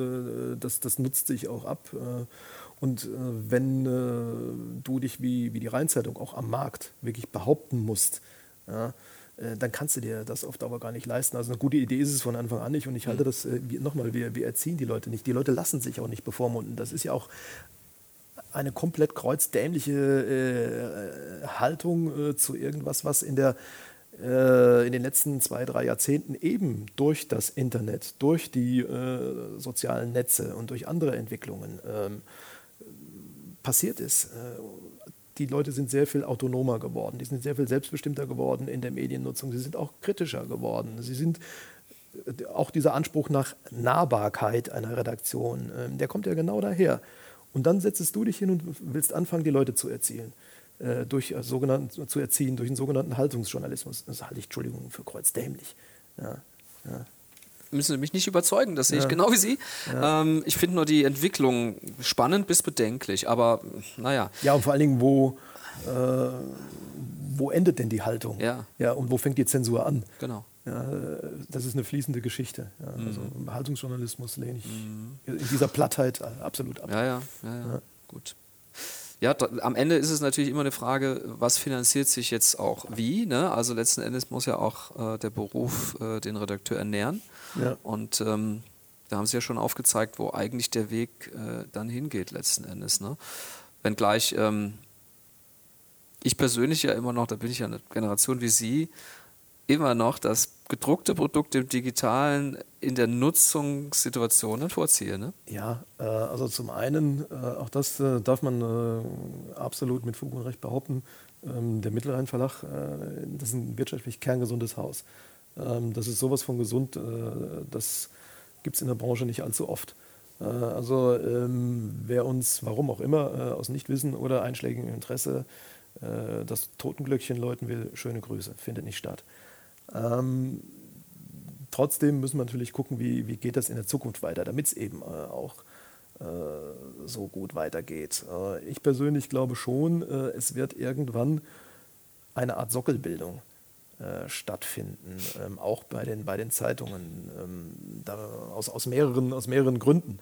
Ähm, verschiedene Debatten, die zahlen einfach auf uns ein. Also sei es diese Fake News-Debatte, sei es aber auch, sagen wir mal, äh, in der Pandemie. Ich sag mal, da war es ja im wörtlichen und übertragenen Sinn fast schon lebenswichtig, äh, auch mal aus guten Quellen äh, Informationen zu bekommen äh, und zu reflektieren und zu verarbeiten. Ähm, das zahlt auf uns ein. Und äh, eine zweite Geschichte, von der ich auch überzeugt bin, das kann man sich fast schon psychologisch erklären. Also jede Bewegung äh, in der Gesellschaft erzeugt auch irgendwo eine Gegenbewegung. Ähm, ich bin kein Technikfeind, echt nicht. Ich bin, bin ein Spielkind. Äh, also ähm, probiere alles irgendwie aus, was irgendwie Neues, äh, um es dann irgendwie entweder in mein Leben zu überführen oder zumindest meine Meinung dazu zu haben. Also wirklich nicht. Also ich bin weder rückwärtsgewandt noch Technikfeind. Trotzdem bin auch ich äh, in so einer Welt, wo das Digitale immer mehr äh, Standard wird. Also auch ich bin einfach mal froh, wenn ich abends nach Hause komme äh, und mein Kühlschrank nicht mit mir auch noch in eine Softwarebeziehung eintreten will, nur wenn ich meine Tüte Milch da rausholen will. Ja, also nee, manchmal brauche ich nur eine Tüte Milch. Warum ist die Vinylschallplatte nicht totzukriegen? Bücher. Gut, Nischen, Äh, Nischen bilden und- sich immer, ne? wenn, Ja. Medien äh, Ja. sozusagen abgelöst werden. Aber von, aus, von, aus Nischen zu leben, das kann, können wenige, aber Nein. eben natürlich so große Konzerne eben nicht. Ne? Es wird, wird eine, es wird ein Sockel sein, das glaube ich schon. Ähm, Das äh, Problem ist, Sie haben ja recht, äh, wir wissen erstens nicht, wann das wirklich passiert wird und wie hoch dieser Sockel dann sein wird und was kannst du da noch wirtschaftlich drauf gründen.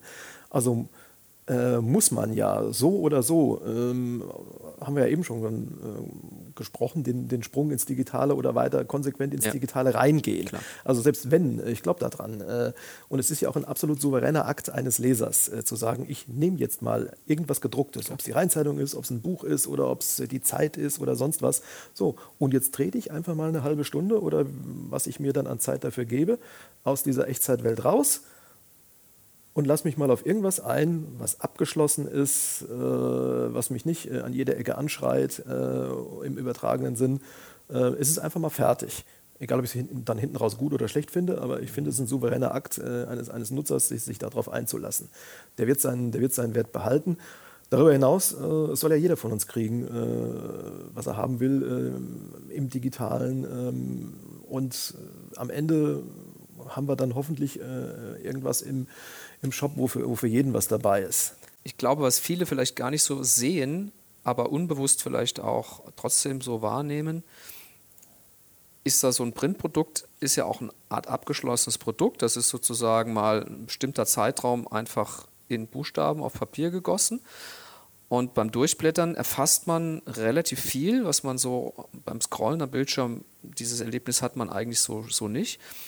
Und der Faktor Inspiration, ähm, der ist bei mir auch immer sehr wichtig, wenn ich ein Druckerzeugnis, also gerade eine überregionale Tageszeitung oder auch eine regionale oder auch eine Zeitung in die Hand nehme. Ich finde immer gerade die Themen spannend, nach denen ich gar nicht suche. Das ist der Punkt. Ähm, ein Algorithmus, äh, und wenn er noch so schlau ist, der wickelt dich ein. Mehr vom Gleichen. Äh, und je besser der dich kennt, desto besser wickelt er dich ein. Äh, so funktioniert er. Und das ist ja auch ähm, für bestimmte Zielgruppen, äh, Werbemarkt und so, mhm super gut. Äh, aber so für, für Informationsbedürfnisse ist das mal mindestens bedenklich. Ähm, und äh, ein abgeschlossenes Produkt wie eine Zeitung, die überrascht dich auch mal, wenn sie es gut macht. Äh. Die Frage ist nur, ob wir die, die nachfolgenden Generationen auf den Weg noch mitgenommen bekommen. Also da stehen so zweierlei Dinge. Also die Ausprägung von Medienkompetenz und Vermittlung an der Schule ist, ist nicht besonders hoch. Ähm, da haben wir immer Eliten, die sich dessen bewusst sind und da eigentlich auch wissen, was passiert, aber viele, die das auch überhaupt nicht interessiert, die wollen nur konsumieren. Und ähm, kriegen wir die mitgenommen, die Generation? Ich weiß es nicht.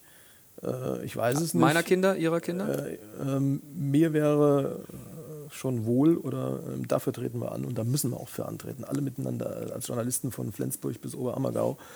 Ähm, wenn wir ein Bewusstsein dafür halten, äh, dass es wichtig ist, gute Quellen von schlechten Quellen trennen zu können, das ist mal das Allerwichtigste, völlig egal, ob auf Papier oder auf dem Display, ähm, und äh, danach auch sich auf äh, einen gesellschaftlichen Diskurs weiterhin einzulassen, der sich aus solchen Quellen speist, der eigentlich eben nicht sofort spitz gegeneinander geht, sondern der, der eher so dialektisch vorgeht. Also Argument, Gegenargument, Kompromiss. So funktioniert fast das gesamte Leben. Also bei Gehirnchirurgen funktioniert es nicht so. Ähm, die müssen, die müssen sich entscheiden. Ähm, aber ähm, ansonsten das ganze Leben und in der Politik allemal. Äh, äh, aber ähm, das müssen wir hochhalten. Und da kann eine Zeitung, und wenn ich jetzt Zeitung sage, meine ich äh, sowohl die gedruckte Variante als auch das, wofür so ein kollektiv gut ausgebildeter äh, Menschen in der Redaktion eben steht, auch im, im Digitalen. Ähm, das ist eine gute Quelle und das steht eben auch für eine solche Diskursform und eine Diskursfähigkeit. Und manchmal kannst du Meinungen auch einfach mal stehen lassen. Ich habe eine, Sie haben eine, wenn die aus sich selbst heraus gut begründet sind, dann können wir trotzdem abends ein Bier zusammen trinken gehen, äh, genau. wenn wir wollen. Äh, und die Welt geht davon nicht unter. Und heute wird bei vielen so mittleren Themen schon, gehen die Leute komplett steil mhm. aufeinander los. Und wer irgendwie nicht sofort meiner Meinung nach ist, ist entweder blöd, ein Nazi oder linksgrün versifft oder was weiß ich. Äh, also wirklich schon bei, bei mittleren Themen. Und, und, das ist verheerend. Ich dachte, äh, das sei ein Stück weit noch eine Auswirkung. Bisher dachte ich, dass der, der starken Zunahme der Nutzung der sozialen Medien mittlerweile, glaube ich, aber Corona zeigt, ähm, dass einfach ähm, eine Drucksituation da irgendwo auch so ein dünnes Fell schafft oder so, so eine kurze Zündschnur. Ne? Ähm, ich habe äh, heute Morgen mit äh, jemand auf einem Amt telefoniert, ähm, war auch selber so ein bisschen eigentlich verärgert äh, über den Vorgang, wie er da so stand. Und dann hat die mir mal ihr Herz ausgeschüttet, wie ihre Arbeitssituation gerade aktuell aussieht und wie sie im Kundenkontakt zunehmend mit aggressiveren Menschen zu tun hat das ist schon auch eine Auswirkung der Pandemie, glaube ich. Um, aber vielleicht auch äh, angelegt gewesen schon in der Gesellschaft irgendwo. Ne? Ja, ein Stück weit auf jeden Fall. Äh, ich meine, in vielen Berufen ähm, hat äh, eine starke Leistungsverdichtung äh, stattgefunden, egal, egal wo. Ähm, so, die Leute sind ohnehin schon immer so kurz vor rechts, so emotional gefühlt kurz vor Rechtsanschlag. Ähm, dann kommt die Pandemie noch dazu, die ja zunächst überhaupt nicht fassbar war. Was macht das mit uns? Wie gefährlich ist das wirklich? Äh, und dann äh, die ganze Impfdebatte äh, und alles, was da dran hängt. Und kriege ich denn mein normales Leben zurück? Und wenn ja, wie viel davon? Und, und, und. Und wir, damit sind wir ja noch nicht durch. Ich wollte sagen, ist noch nicht ausverhandelt. Das, das, das, das, ist seit anderthalb Jahren. Die Leute sind regelrecht erschöpft. Also auf eine, mit Sicherheit auch körperlich erschöpft, aber teilweise auch, die sind durch. Ja, und, und trotzdem muss jeder gucken, dass es irgendwie weitergeht. Und dann langt dann aber in so einer Situation schon mal irgendwas Nebensächliches und buff, dann geht der, mhm. fliegt der ganze Deckel weg. Das glaube ich schon. Ich glaube aber auch, ähm, dass die ähm, Menschen so immer mehr Bedrohung von außen wahrnehmen durch auch die großen Themen, wie logischerweise Klimawandel, glaube ich, nicht mehr sehr viele tatsächlich negieren. Das ist, glaube ich, eine absolute Minderheit, die da noch irgendwie leugnet. Ähm, und da, da entstehen natürlich Unsicherheiten und die Frage, wo habe ich meinen Platz in dieser Zukunft und wie sieht diese Zukunft denn aus? Und wenn man mal ein bisschen sozusagen mit, mit Leuten, die ein bisschen visionär unterwegs sind, sich unterhält, das werden sie ja auch tun, dann stehen wir wahrscheinlich in den, schon in den nächsten zehn Jahren vor gravierenden Veränderungen unserer Gesellschaft, unseres Wirtschaftslebens und unserer Umwelt. Und ähm, das zu gestalten, glaube glaub ich, das zeigt auch die Bundestagswahl, die jetzt gerade gelaufen ist, dass die Menschen den Politikern das immer weniger zutrauen. Ja, auf jeden Fall ähm, ist, ist bei dieser Wahl äh, ja Veränderung gewählt worden. Ähm, und für mich wirklich die überraschendste äh, Erkenntnis war, äh, wie die jungen äh, Jahrgänge abgestimmt haben, ähm, mit deutlicher Mehrheit und fast gleich auf, ich glaube, es war ein Prozentpunkt, waren die auseinander für FDP und Grüne.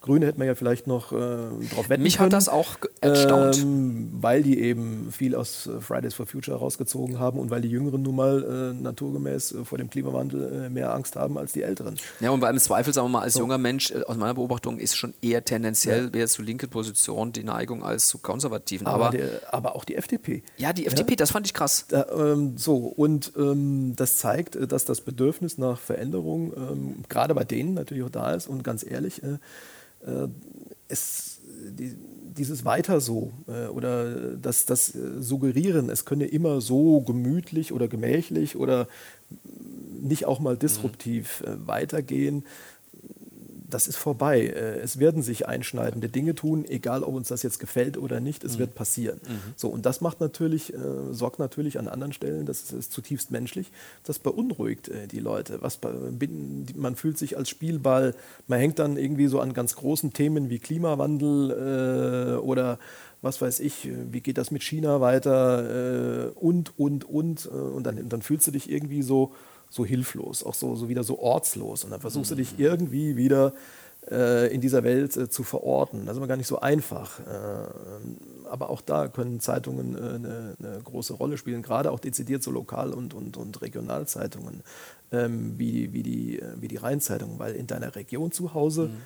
bist du immer äh, ist auch was außerhalb dieser Region, ich will jetzt nicht im Krähwinkeltum das Wort reden, aber äh, regional, Heimat, äh, schwieriges Wort, schwieriger Begriff, äh, aber das, das wird bleiben, auf jeden Fall. Und je ortsloser äh, und, und äh, globaler diese Welt wird, desto mehr, auch das ist wieder so eine Gegenbewegung, wird auch, auch so die Region, in der ich lebe, gefühlt an, an Bedeutung gewinnen, mhm. auch wenn sie dem Klimawandel nicht entkommen kann. Ja, ja, also ich meine, Mobilität wird sich zwangsläufig verändern müssen, ist ja schon auch ganz klar äh, so äh, kommuniziert, auch von der Politik. Ähm, das heißt eigentlich wieder ein bisschen, dass das Besinnen auf das Regionale müsste eigentlich in der Entwicklung zunehmen. Ja. Ähm, ich glaube, da ist man kein Prophet, wenn man sagt, ähm, die globalen Reisen beispielsweise werden eher abnehmen, die werden nicht verschwinden logischerweise, aber äh, das, das Interessante vor der Haustür zu entdecken wird wieder interessanter, auch wahrscheinlich auch aus Kostengründen interessanter. Ne? Momentan haben wir die Situation, dass es eigentlich günstiger ist, im Ausland Urlaub zu machen als äh, vor der eigenen Haustür. Ähm, da bin ich gespannt, wie sich das entwickeln wird. Aber auch das wird natürlich von vielen als Bedrohung wahrgenommen, weil es ja viele befürchten, da werden Verbote ausgesprochen. Ne? Ja, also, ähm, also das ist aber auch ein Anspruch, den, den ich an die, an, die, an die Politik habe. Was nützt mir, bleiben wir mal beim Thema Verkehrswende, was nützt mir ein Pop-Apparat wegen in Koblenz, äh, wenn ich im Hunsrück wohne, wo zweimal am Tag der Bus kommt? Jetzt mal platt gesprochen. Also, liebe Hunsrücker, nicht böse sein. Ja. Nee, nee, aber klar, äh, mit der Situation müssen äh, die Leute vor Ort ja klarkommen. So, äh, und irgendwie, äh, man darf ja die, man muss dann, man muss dann auch wirklich, wirklich an, an alle denken. Also ähm, so, es nützt nichts, wenn ich Insellösungen schaffe, die auch oft, äh, da wird halt auch Klientelpolitik betrieben mhm. Äh, als Tätigkeitsnachweis und dann hurra, das nächste kleine Thema. Ähm, das ist auch eine Fehlentwicklung in der Politik, dass sie verlernt, in, in vernetzten, größeren Zusammenhängen zu denken oder das auch einfach nicht will weil es halt Arbeit macht, weil es halt Mühe macht und äh, je vernetzter äh, ich an ein bestimmtes Thema rangehe, desto mehr Väter oder Mütter äh, hat der Erfolg dann am Ende auch. Und ich kann ihn dann vielleicht nicht mehr nur parteipolitisch oder auch persönlich ausschließlich für mich äh, reklamieren. Ähm, so und äh, vernetztes Denken, äh, ganz, ganz, ganz, ganz schwierig, aber ohne das werden wir es nicht schaffen. Beim Thema Verkehr schon mal, beim Thema Verkehr schon mal gar nicht. Ja, äh, die Bahn ist sowas, sowas von kaputt gespart und runtergespart worden. Also ohne die Bahn werden wir Verkehrswende überhaupt nicht äh, hinkriegen. Ja, äh, wie will ich denn Kurzstreckenflüge wirklich über, äh, überflüssig machen? Ja, wir können auch, äh, Habeck hat was Richtiges gesagt, äh, es nützt auch nichts, wenn wir den Stau elektrisch machen. Das, das nützt uns auch nichts, aber nur mit Fahrrädern und Lastenfahrrädern, tut mir leid, ja, werden wir es auch nicht hinkriegen. Ja, also, also da sind wir erst ganz am Anfang. Ja, also da verändert sich viel. Mich erschreckt immer so ein bisschen, dass äh, man in vielen Diskussionen merkt, ich habe jetzt gerade heute ein Elektrofahrzeug bekommen. Ja. Ähm, wenn ich mit Leuten darüber spreche, dann empfinden das viele, die jetzt einfach aus Überzeugung gerne noch Verbrenner fahren, die empfinden das als, fast schon als Bedrohung. Die fangen sofort an zu diskutieren, Batterien und so weiter. Die, ne, werden sofort die Themen aufgezeigt, die eigentlich dagegen sprechen, statt sich mal darauf einzulassen und mal nüchtern darüber nachzudenken, warum es vielleicht auch sinnvoll sein kann, elektrisch zu fahren. Ne? Ja, aber das ist nun wirklich albern. Also ich meine, was ist ein Auto? Ein Auto ist schon ein Stück Freiheit. Äh, ein Auto ist, äh, es macht mich autonom, es macht mich selbstbestimmt, egal ob ich eins besitze, ob ich eins share, äh, aber möglichst barrierefrei und nicht irgendwie Try and Error. Ähm, aber dafür steht doch ein Auto. Das ist ein Konzept, das ist eine Idee. Und dann ist doch völlig egal, was da für ein Motor äh, oder äh, drin steckt. Ich finde, in den nachfolgenden Generationen ja. ist diese Diskussion, brauche ich eigentlich schon fast durch, aber sagen wir mal, in meiner Generation und der vielleicht etwas älteren Generation wird das als Bedrohung wahrgenommen, weil das Auto steht dafür, also das ist fast ein Fetisch, ne? also für viele. Ähm, ich habe auch viele Unternehmerkollegen, die sich vor Jahren, drei, vier Jahren, nochmal wahnsinnig teure Autos so geleistet haben, damit sich so Lebensträume erfüllt haben, weil sie die Befürchtung haben, das geht in drei Jahren gar nicht mehr, weil, ich, weil es der Markt gar nicht mehr hergibt oder weil ich das gar nicht mehr machen kann. Dann, wenn ich jetzt noch einen Verbrenner kaufe, der wahnsinnig teuer ist, kann ich den in fünf Jahren gar nicht mehr verkaufen, möglicherweise. Ja? Will ja keiner mehr haben. Ähm, na gut, aber ja. das, ist, das ist ein Luxusproblem. Das ist ein Luxusproblem, das, das in der Tat. Ähm, ja. ja. aber das, das, die meisten sagen dann auch, äh, wenn sie ehrlich sind, dass das nicht rational ist, sondern ja, dass das irrational ist. Aber äh, wie gesagt, da müssen wir durch ich sehe das wie Sie, aber mhm. ich, ähm, ich hoffe, dass wir genügend Leute auf dem Weg dann mitgenommen bekommen. Ne? Also, weil ganz gegen sozusagen die Mehrheit der Bevölkerung wird man wichtige Entscheidungen nicht durchsetzen. Das sieht man in Frankreich ja immer wieder. Ne? Ja, äh, Gelbwesten äh, und äh, aber wir, wir, brauchen halt, wir brauchen halt Antworten. Wie gesagt, immer, immer so weiter, das geht nicht. Und es muss dann auch, es hilft den Leuten immer, wenn sie nach vorne gucken können. Ja, genau. Wenn sie nach vorne gucken können. Und, und dann, äh, da, auch da ist viel Kommunikation. Aber nicht den Leuten einfach irgendwas hinknallen, sondern wir wissen schon, was gut für euch ist, sondern auch sagen, das ist die, das ist die Idee, da könnte es hingehen. Äh, das funktioniert im Kommunalen auch einfach durch die größere Nähe, äh, auch anders, als wenn es dann um, um nationale oder, oder sogar internationale Themen geht. Mhm. Aber wenn man, wenn man den Leuten nicht eine Möglichkeit gibt, nach vorne zu gucken, äh, das für sich selbst mal in ihr eigenes Leben einzusortieren, dann wird es irgendwann äh, Spannungen in der, in der Gesellschaft geben. Ähm, mich wundert manchmal, ehrlich gesagt, mich wundert es heute schon, dass das immer noch so, so ruhig ist, äh, ja. auch bei uns. Ja. Also das, das wundert mich wirklich. Also ähm, die Jüngeren äh, haben jetzt äh, mit der Klimabewegung äh, uns gezeigt, dass sie eigentlich nicht länger bereit sind, das kritiklos und kommentarlos hinzunehmen. Ähm, und das ist ganz generell auch, auch sehr gut so. Ja. Mhm, mh, mh. Ja. Also ich nehme es in meinem persönlichen privaten Umfeld so wahr, dass äh, gerade wenn ältere Menschen, die jetzt sagen, wir sind am Lebensabend sozusagen, es ist nicht so, dass die sich nicht verändern wollten, die haben oftmals einfach Angst, dass diese Veränderung in eine Richtung geht, die sie als falsch erachten oder als ähm, Irrweg sehen, weil sie vielleicht äh, einfach zu wenig Kenntnis dann noch haben über die auch technologischen Revolutionen, die da gerade ins Haus stehen, ne? oder auch medizinischen Evolution, äh, Revolutionen und so weiter und so weiter. Da wirkt ja gerade, sagte mir vor kurzem einer, schau mal auf die Website von Boston Dynamics. Ich kannte dann diese Roboterhunde, aber die Humanoiden, die habe ich bisher noch gar nicht so bewusst wahrgenommen, die die mittlerweile schon die bauen. auf die Kisten springen, Ja. die Parcours da laufen. Mein lieber Also, Mann. da, da denkt man jetzt gleich, als nächstes kommt der Terminator um die Genau, Kurve geschlurft. genau, ja. genau. Nein, da sind wir wahrscheinlich noch weit weg von, aber letzten Endes die Entwicklungsgeschwindigkeit ist schon immens ne, in der Hinsicht. Ja, und deswegen äh, ist das natürlich, kann ich mir gut vorstellen. Äh, und wenn man ganz ehrlich ist, dann möge sich jeder auch selber abprüfen. Also äh, Veränderung gab es ja immer. Aber die Veränderungsgeschwindigkeit, die hat äh, dramatisch zugenommen äh, und ich glaube auch die, die, die Bandbreite, also es wird, die komplette Gesellschaft wird ja durch die Digitalisierung äh, auch erfasst äh, und, und durch Automatisierung, künstliche Intelligenz, das, das lässt ja fast nichts mehr aus. Ähm, so dass man eben nicht sagen kann, naja komm, Veränderung gab es schon immer, musste auch früher mit klarkommen. Kann das gut verstehen, wenn dann jemand sagt, ich habe da so echt Probleme und Sorge. Aber komplette Verweigerungshaltung geht Nee, das auch nicht. ja nicht. Geht, Äh, geht auch wir nicht. weichen ja auch manchmal ähm, notwendigen Fragen aus. Jetzt nehmen wir mal das autonome Fahren. Ähm, natürlich, wenn ein Algorithmus jetzt irgendwann mal entscheiden muss, zwangsläufig, es kommt, Sie, kennen die Situation, es kommt zwangsläufig zu einem Unfall. Ne? Links ist die Oma, rechts der Säugling oder was auch immer jetzt. Ne? Für wen muss ich jetzt töten? Ganz überspitzt gefragt, weil die Entscheidung steht mir zwingend an. Ich kann nach links oder nach rechts, aber sonst kann ich nicht mehr. Ein Mensch würde die irgendwie gar nicht mehr drüber nachdenken, aber so ein Algorithmus, der muss ja vorher programmiert werden. So, das heißt, wir müssen also diese, diese ethischen Fragen, die müssen wir verhandeln. Wie soll das denn programmiert sein? Oder soll das vielleicht auch nur, auch da wieder ein Zufallsalgorithmus sein? Wäre ja auch denkbar, ne? dass man sagt, wir entscheiden diese Frage nicht, weil sie unmenschlich ist, weil sie unethisch ist, aber irgendwie müssen die Entscheidungen getroffen werden. Also, ich meine, das ist ja, also so würde ja auch ein Mensch in so einer Situation reagieren. Der Ja, macht ja. irgendwas, was Genau. in der Millisekunde Genau, äh, genau. aus seiner Sicht das Richtige ist. Äh, Ob es dann äh, komplett rational oder auch irgendwie reproduzierbar wäre im Sinne einer algorithmischen Programmierung, glaube ich nicht. Ich glaube fast, dass dann so eine Zufallslösung äh, sogar die, die Ja, das, die wie gesagt, ist. man muss sich der Frage Ja. stellen, aber ich sehe, sehe nicht, dass das, äh, also steht für mich zum Beispiel sowas schon lange im Raum, aber dass es diskutiert wird, vielleicht in Hintergrundrunden, weiß ich nicht, ja. Aber ähm, wir stehen kurz vorm autonomen Fahren. Also Ja. aus meiner Sicht kann man, äh, das sieht man ja, wenn man die modernen Autos fährt, die, die Assistenzsysteme haben, die funktionieren ja schon sehr gut, zumindest auf Autobahnsituationen.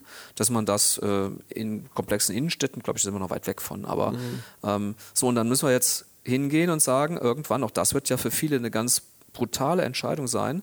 Da werden wir sagen, wir wollen jetzt auf der Autobahn autonom fahren, dann muss das aber auch jeder tun, weil der Mensch stört ja dann in dem System. So, auf dem Weg müssen wir die Leute mitnehmen, dass sie das wollen. Das funktioniert, dann, dann wird ja das Fahren, da ist nichts nicht mehr mit, mit Fahrspaß ist vorbei. Ne? So, das ist von A nach B. ich, ich frage mich dann äh, in, in der Praxis, wie, wie lässt sich sowas organisieren? Also es würde ja bedeuten, also wenn man es dann, macht man dann nur eine Spur für autonome Fahrzeuge, weil ich kann ja schlecht den ganzen Fahrzeugbestand von jetzt auf gleich austauschen. äh, wenn, ich, wenn ich harte Verbote mal, mal gedanklich Schwierig, ja. Aber ich denke, man muss irgendwann mal eine Entscheidung treffen und dann muss man überlegen, wie, wie man diese Entscheidung in den kommenden Jahren dann so umsetzt, dass es irgendwann möglich sein wird. Ne? So.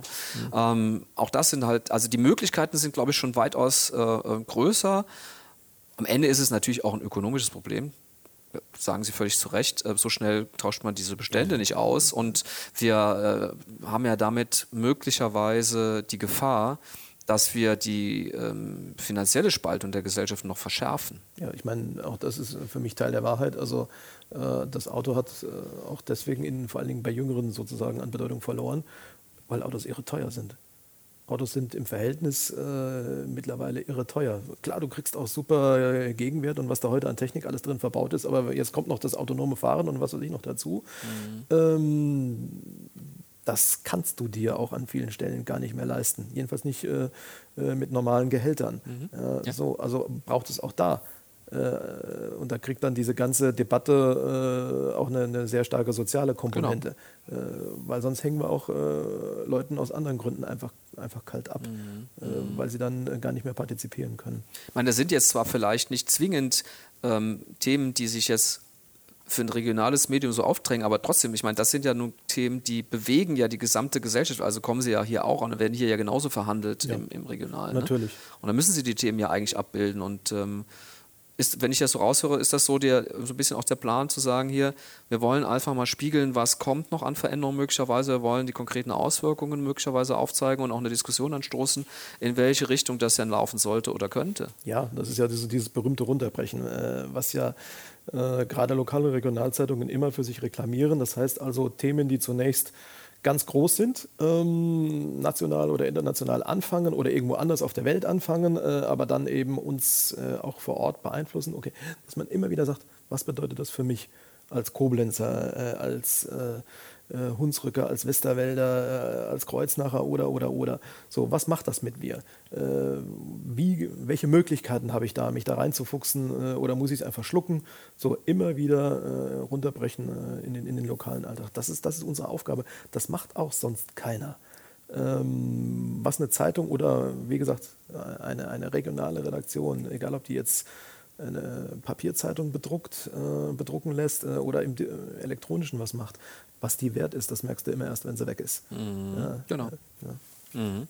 Ähm, jetzt haben Sie ja, da waren wir am Anfang beim Thema, aber sind abgekommen, dass die Flutkatastrophe praktisch auch mit Ihrem An in den ersten Wochen als Thema sozusagen vor die Tür gelegt bekommen oder im Verbreitungsgebiet sogar. Ähm, das ist ja ein Riesenthema. Ne? Das ist ja wirklich ein ganz, ganz großes Thema. Das ist ja fast schon unser 9-11. Ähm, das wird uns noch lange begleiten, glaube ich. Ne?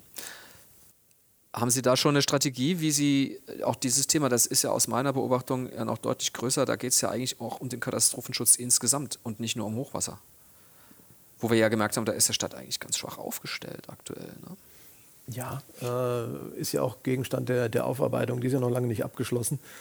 Ähm, also wir, äh, also das Thema wird uns alle miteinander als Zeitung, als Gesellschaft, als, als Politik über Jahre begleiten. Das, das, ist nicht, äh, das ist auch nicht nächstes Jahr fertig. Also dieser ganze Wiederaufbau äh, mit allem, was da dran hängt. Ähm, aber auch die Lehren, die zu ziehen sind für Rettungswesen, Meldewesen.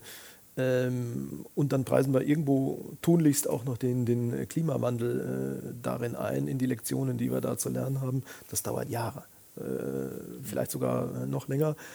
Wir für uns mit den Mitteln, die wir haben, haben äh, letzte Woche haben wir zusammengesessen und haben ein, äh, haben wirklich alle Themen, die uns dann auch in den nächsten Jahren unserer Meinung nach ähm, verfolgen werden, ähm, geclustert und haben dann Teams gebildet, die der traditionellen Organisation der Redaktion nicht entsprechen sondern dass wir wirklich da sagen, hier müssen wir wirklich äh, die aus unserer Sicht richtigen Leute, weil die einfach von diesen Themen am meisten Ahnung haben, ähm, geplant mal auf diese Themen draufsetzen, ähm, damit wir eben diesem Langfristthema äh, auch wirklich geplant begegnen können. Am Anfang haben wir, wie alle anderen auch, äh, einfach improvisiert, jetzt müssen wir irgendwie fertig werden, jetzt müssen wir irgendwie durchkommen, müssen wir wirklich sehen, dass wir irgendwie einfach mal überhaupt einen Griff dran kriegen an dieses Thema. Da hatte gerade die, die Lokalredaktion im, im Kreis Ahrweiler, die hat einen fantastischen Job gemacht, aber auch wirklich teilweise bis zur, bis zur Erschöpfung ähm, gearbeitet, ähm, auch hier aus dem Haupthaus raus.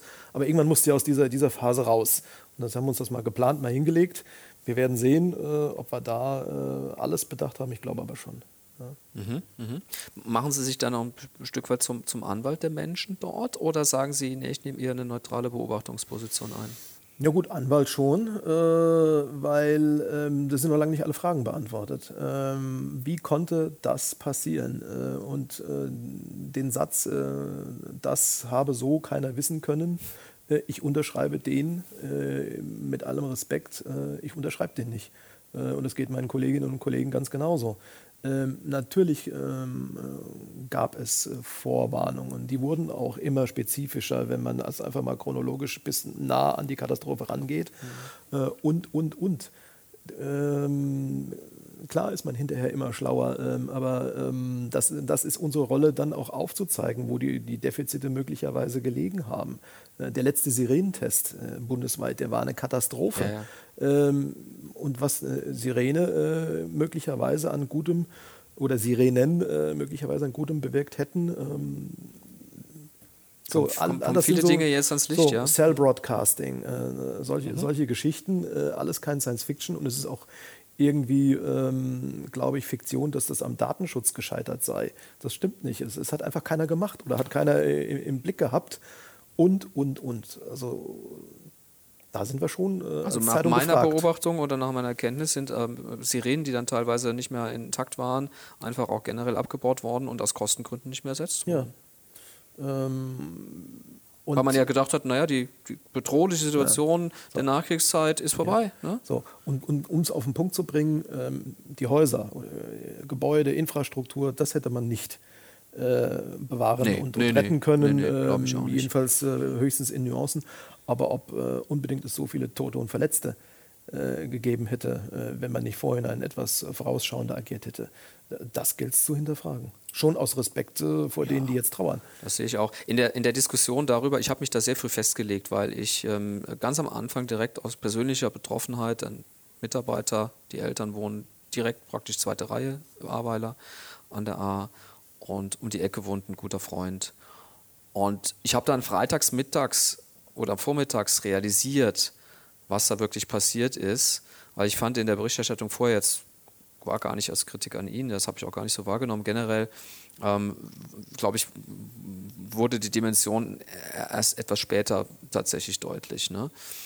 Und ähm, dann habe ich ganz früh auch gesagt zu meinem Umfeld, die mich immer fragten, wie ist es denn da und was hast du da gemacht? Ich war also die ersten zehn Tage da immer aktiv dabei, den Leuten irgendwie was zu organisieren, manchmal auch selber zu helfen, und wie das viele gemacht haben. Ne? Wir haben ganz viele Bekannte einfach zufällig in Ahrweiler auf der Straße getroffen, ja? aus Winningen, aus Koblenz und so, die da alle geholfen haben. Das war eine großartige äh, Situation. Ähm, also zu erleben, wie Hilfsbereitschaft auch funktionieren kann. Ne? Mhm. So. Und ähm, dann habe ich aber früh gesagt, wir müssen die Schuldfrage stellen. Ähm, da führt auch kein Weg dran vorbei. Und dann kam oft die Aussage, das konnte niemand vorhersehen, äh, das, das ist typisch Journalist, die wollen immer irgendwelche Schuldigen haben und so. Nee, ich sage Leute, ähm, das Wichtige daran ist ja, ähm, ich muss analysieren, was da passiert ist, damit das nicht nochmal passiert. Eben. Eben. Und, ja. äh, aber natürlich haben auch die Leute, die persönlich betroffen sind, die Menschen verloren haben aus ihrem Umfeld oder ihrer Familie oder so, die haben ein Recht darüber zu, zu, zu erfahren, ähm, wer dafür letzten Endes die Verantwortung trägt. Absolut. Ähm, und äh, wer Möglichkeiten gehabt hätte, äh, einzugreifen. Genau. Ähm, und ich, ich sage nicht irgendjemandem, äh, der dann Angehörige verloren hat, äh, ins Gesicht, ja, hast halt einfach nur Pech gehabt. Also ich finde das unfassbar zynisch. Äh, und äh, da geht es nicht um Schuld oder um äh, nee, Schuld ist vielleicht der falsche irgendeinen Begriff. vermeintlichen journalistischen äh, mhm. Reflex nach dem Motto, ja, jetzt brauchen wir wieder irgendeinen, den man hinhängen kann und dann haben wir hier, keine Ahnung, wieder eine Woche was zu schreiben. Da geht es nicht drum. Es geht genau darum, was Sie sagen. Es ist jetzt was Furchtbares passiert. Das ist auch nicht mehr rückgängig zu machen, aber es darf nicht nochmal passieren. Nach allem, was wir auch dann bedenken können. Und mitunter, das verstehen ja viele auch nicht, geht es ja auch um profane, in Anführungszeichen profane Fragen wie, äh, wie Schadensersatz. Weil wenn der, sagen wir mal, Ernährer der Familie äh, nicht mehr lebt ähm, und der Staat da durch Staatshaftung irgendwo zur Verantwortung gezogen werden kann oder muss, dann muss das natürlich geschehen.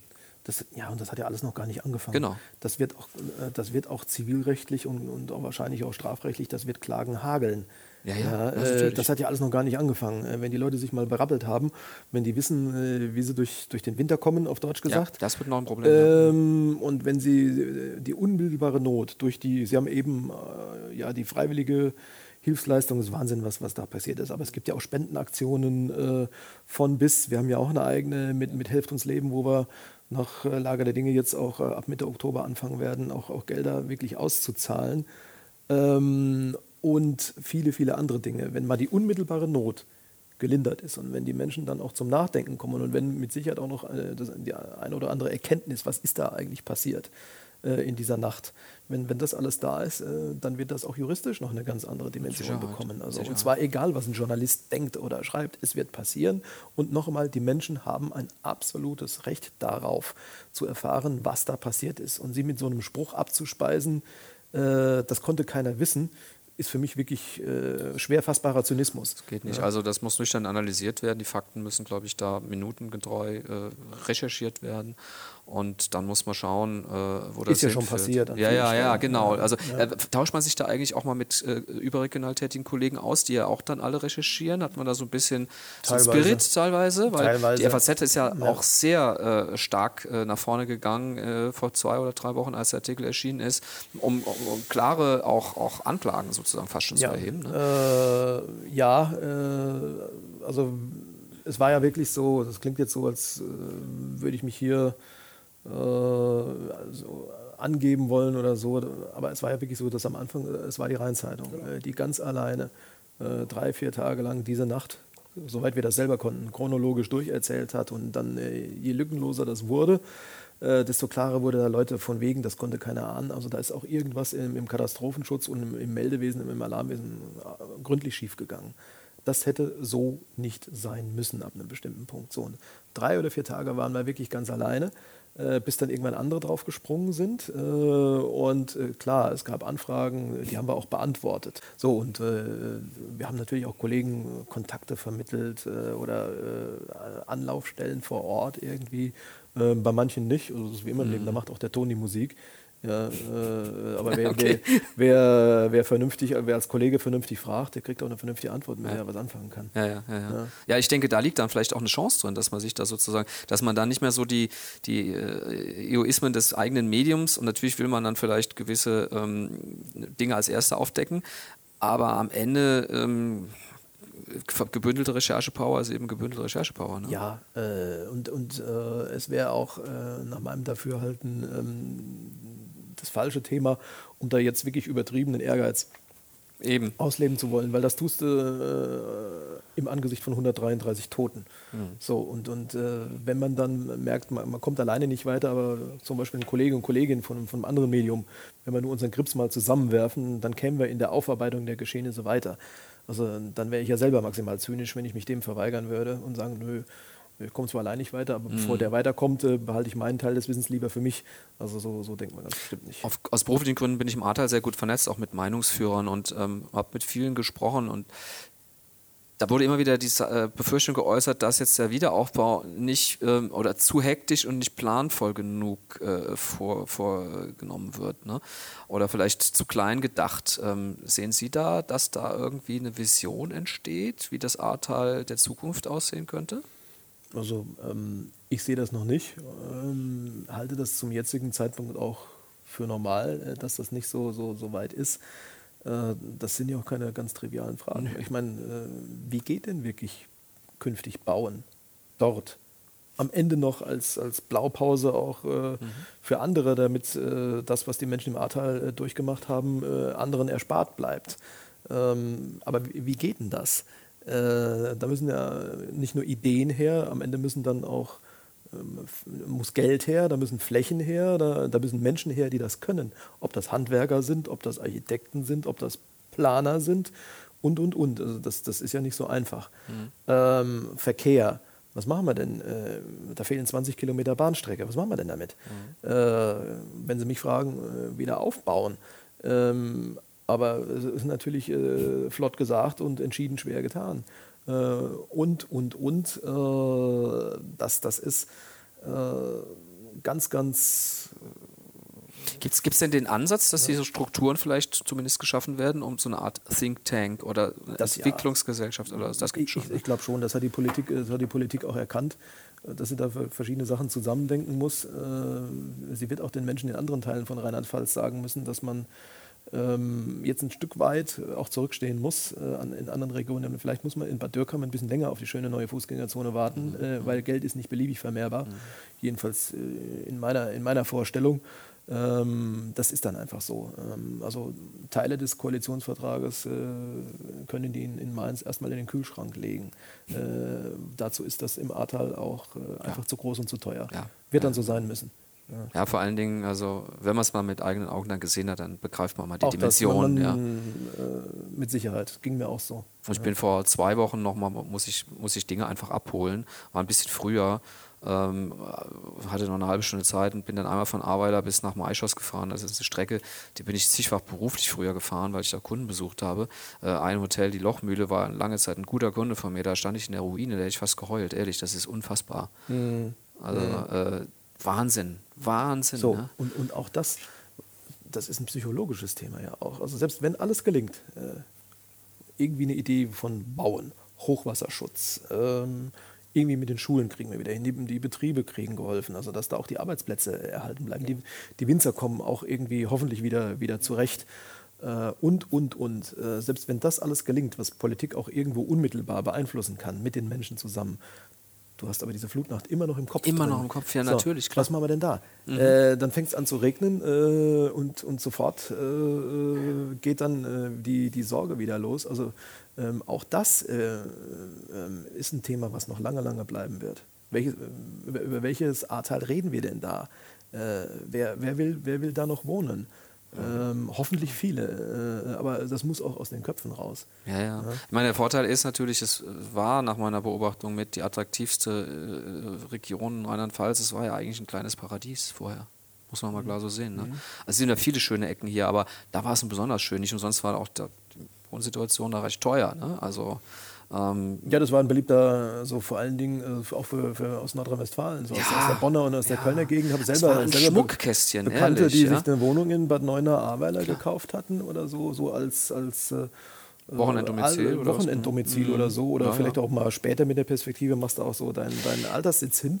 Ja. Das war, also weil es so schön war, weil dieses Thema Wein ja immer auch mit Kreativität zu tun hat und so weiter, ähm, sind da auch im Ahrtal aus meiner Beobachtung überproportional viel kreative Menschen die sich da angesiedelt haben. So ähm, ist mir wieder aufgefallen, als ich da auch gemerkt habe, wie die ihre Hilfe da selbst organisiert haben und so weiter zum Teil. Ne? Mhm. Da sind schon echt tolle Leute drunter und ich hoffe, dass die da bleiben, weil ähm, das wäre schon ein Verlust. Ne? Und wir wollen das als Zeitung begleiten, so gut wir können.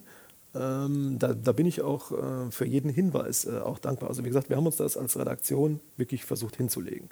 So sechs, sieben Oberthemen, mit äh, jede Menge Spiegelstrichen drunter, wer macht da was und wie begleiten wir diesen Prozess, den wir jetzt hier in den letzten äh, zehn Minuten oder so ähm, versucht haben einzukreisen.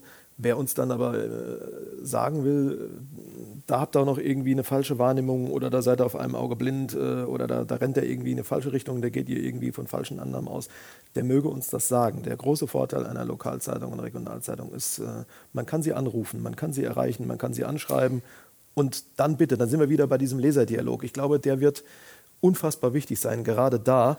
Äh, das ist ein ganz wichtiges Thema, weil ja. viele Mediennutzer haben, glaube ich, das Bild im Kopf, dass Journalisten eher nicht wollen, dass man ihnen was spiegelt. Doch.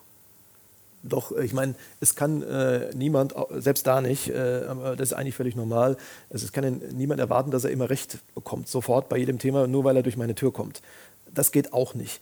Ähm, aber umgekehrt zu sagen, äh, wir hören überhaupt nicht zu und wir lassen es uns gar nicht äh, sagen, ähm, was also wirklich auch die Menschen, mit denen wir es permanent zu tun haben. Ich meine, das ist der Vorteil von Lokaljournalismus, äh, du bist halt wirklich nah dran und du redest ja auch.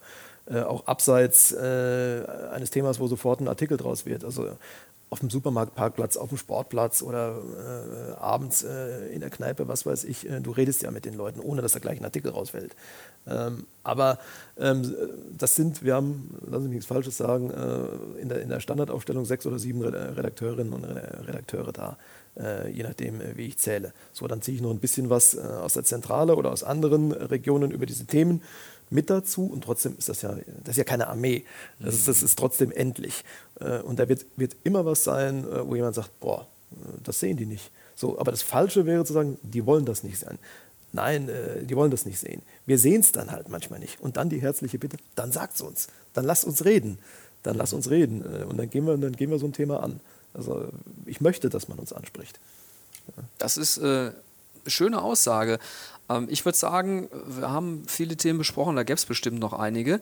Ähm, was mich noch am Ende interessiert, Sie haben ja so ein paar Stichworte aufgezeigt, äh, als Sie mir gestern geschrieben haben, ähm, was von Ihnen erzählt.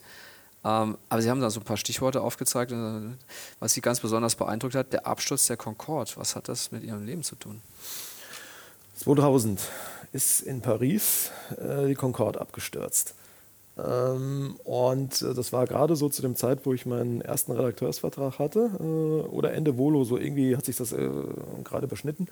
Ähm, und wir wussten, es ist eine Familie aus einem Ort an der Mainzer Peripherie dabei gewesen. Also ein Ehepaar war unter den Toten. Ähm, und ja, da muss halt mal jemand dahin und gucken. Ja, also, wen schicken sie? Mich.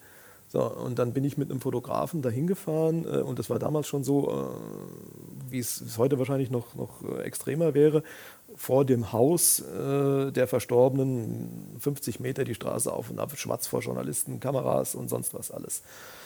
So, und dann habe ich zu dem Fotografen gesagt, das ist überhaupt kein Zweck. Was, ich meine, was, was soll der Blödsinn auch? Ja, das ist ein Haus, da wohnt niemand mehr drin. Die, die sind leider Gottes bei dem Unglück verstorben. Die Rollladen sind runter und, und viel mehr gibt es auch nicht zu sehen. Ähm, so, ich wusste, ähm, weil ich mich eben auskannte, so, so ein bisschen in, in der Gegend. Äh, deswegen haben sie mich auch dahin geschickt. Ähm, die haben noch Verwandtschaft in dem Ort. Äh, irgendwo wohnt da noch jemand. Ähm, so, versuchen wir es mal so. Damals gab es noch Telefonzellen. Ähm, und dann haben wir uns so ein bisschen von den anderen da so abgesetzt, äh, auf diese Telefonzelle zu bewegt. Äh, aber die, die anderen sind ja nicht doof. Die haben uns irgendwann gesehen und dann habe ich zu dem Fotografen gesagt, lauf. Ja, sind wir an die Telefonzelle, das Telefonbuch auf, die Seite rausgerissen, wo der Name drauf stand. Und gesagt, komm, jetzt hauen wir erstmal ab. Und dann erstmal in die andere Richtung gefahren und irgendwann waren wir die alle los.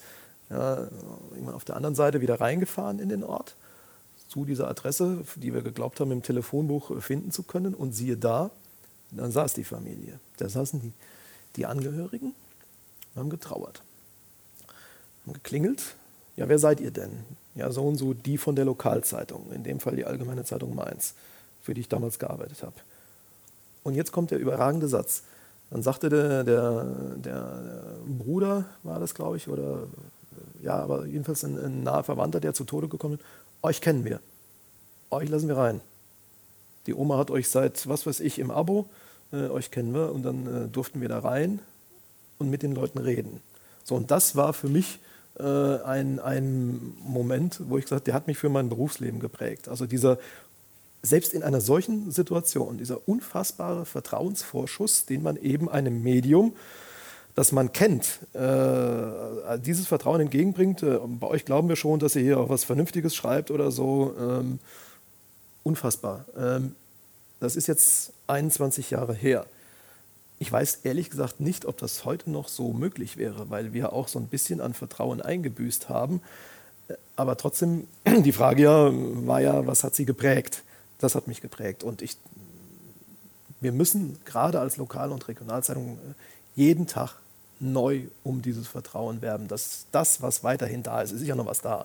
Es ist ein Stück weit erodiert, mit Sicherheit seit dem Jahr 2000, aber es ist noch da. Also ähm, dürfen wir das niemals kaputt schlagen. Wir können nicht jedem nach dem Mund reden, aber da, da geht es nicht drum. Aber wir, wir gehen vernünftig mit den Leuten um, um dieses Vertrauenskapital zu erhalten. Das war so ein Moment, der mich geprägt hat, der mich bis heute geprägt. Ja, ja Mann, ich fand, das war ein schönes Schlusswort. Ich wünsche Ihnen, dass die Aufbruchstimmung, die Sie jetzt hier vermittelt haben und wahrscheinlich auch in Ihrer Redaktion vermitteln, dass Sie die bewahren können und dass, dass Sie da einen, einen spannenden Weg einschlagen. Denn ich glaube auch nach wie vor an die Möglichkeit, äh, die ein regionales Medium hat. Das muss ja nicht Print sein, nur ausschließlich, sondern es können auch andere Kanäle sein. Am Ende sind es alles Medienhäuser, die Geschichten erzählen, die möglichst auf äh, Wahrheit beruhen und auf die richtigen Rezipienten finden. Ja. Ich sage auch herzlichen Dank für die Möglichkeit, dass ich hier mal äh, mit Ihnen reden durfte. Bedanke mich auch bei allen, die, die zuhören. Äh, und auch an Sie alle der Appell, äh, wenn Sie glauben, Hinweise zu haben, Themen oder uns einfach mal auf den Pfad der Tugend äh, zurückführen wollen, rufen Sie uns an, schreiben Sie uns eine Mail. Ähm, wir kriegen das zusammen ein ganzes Stück besser hin als jeder von uns alleine.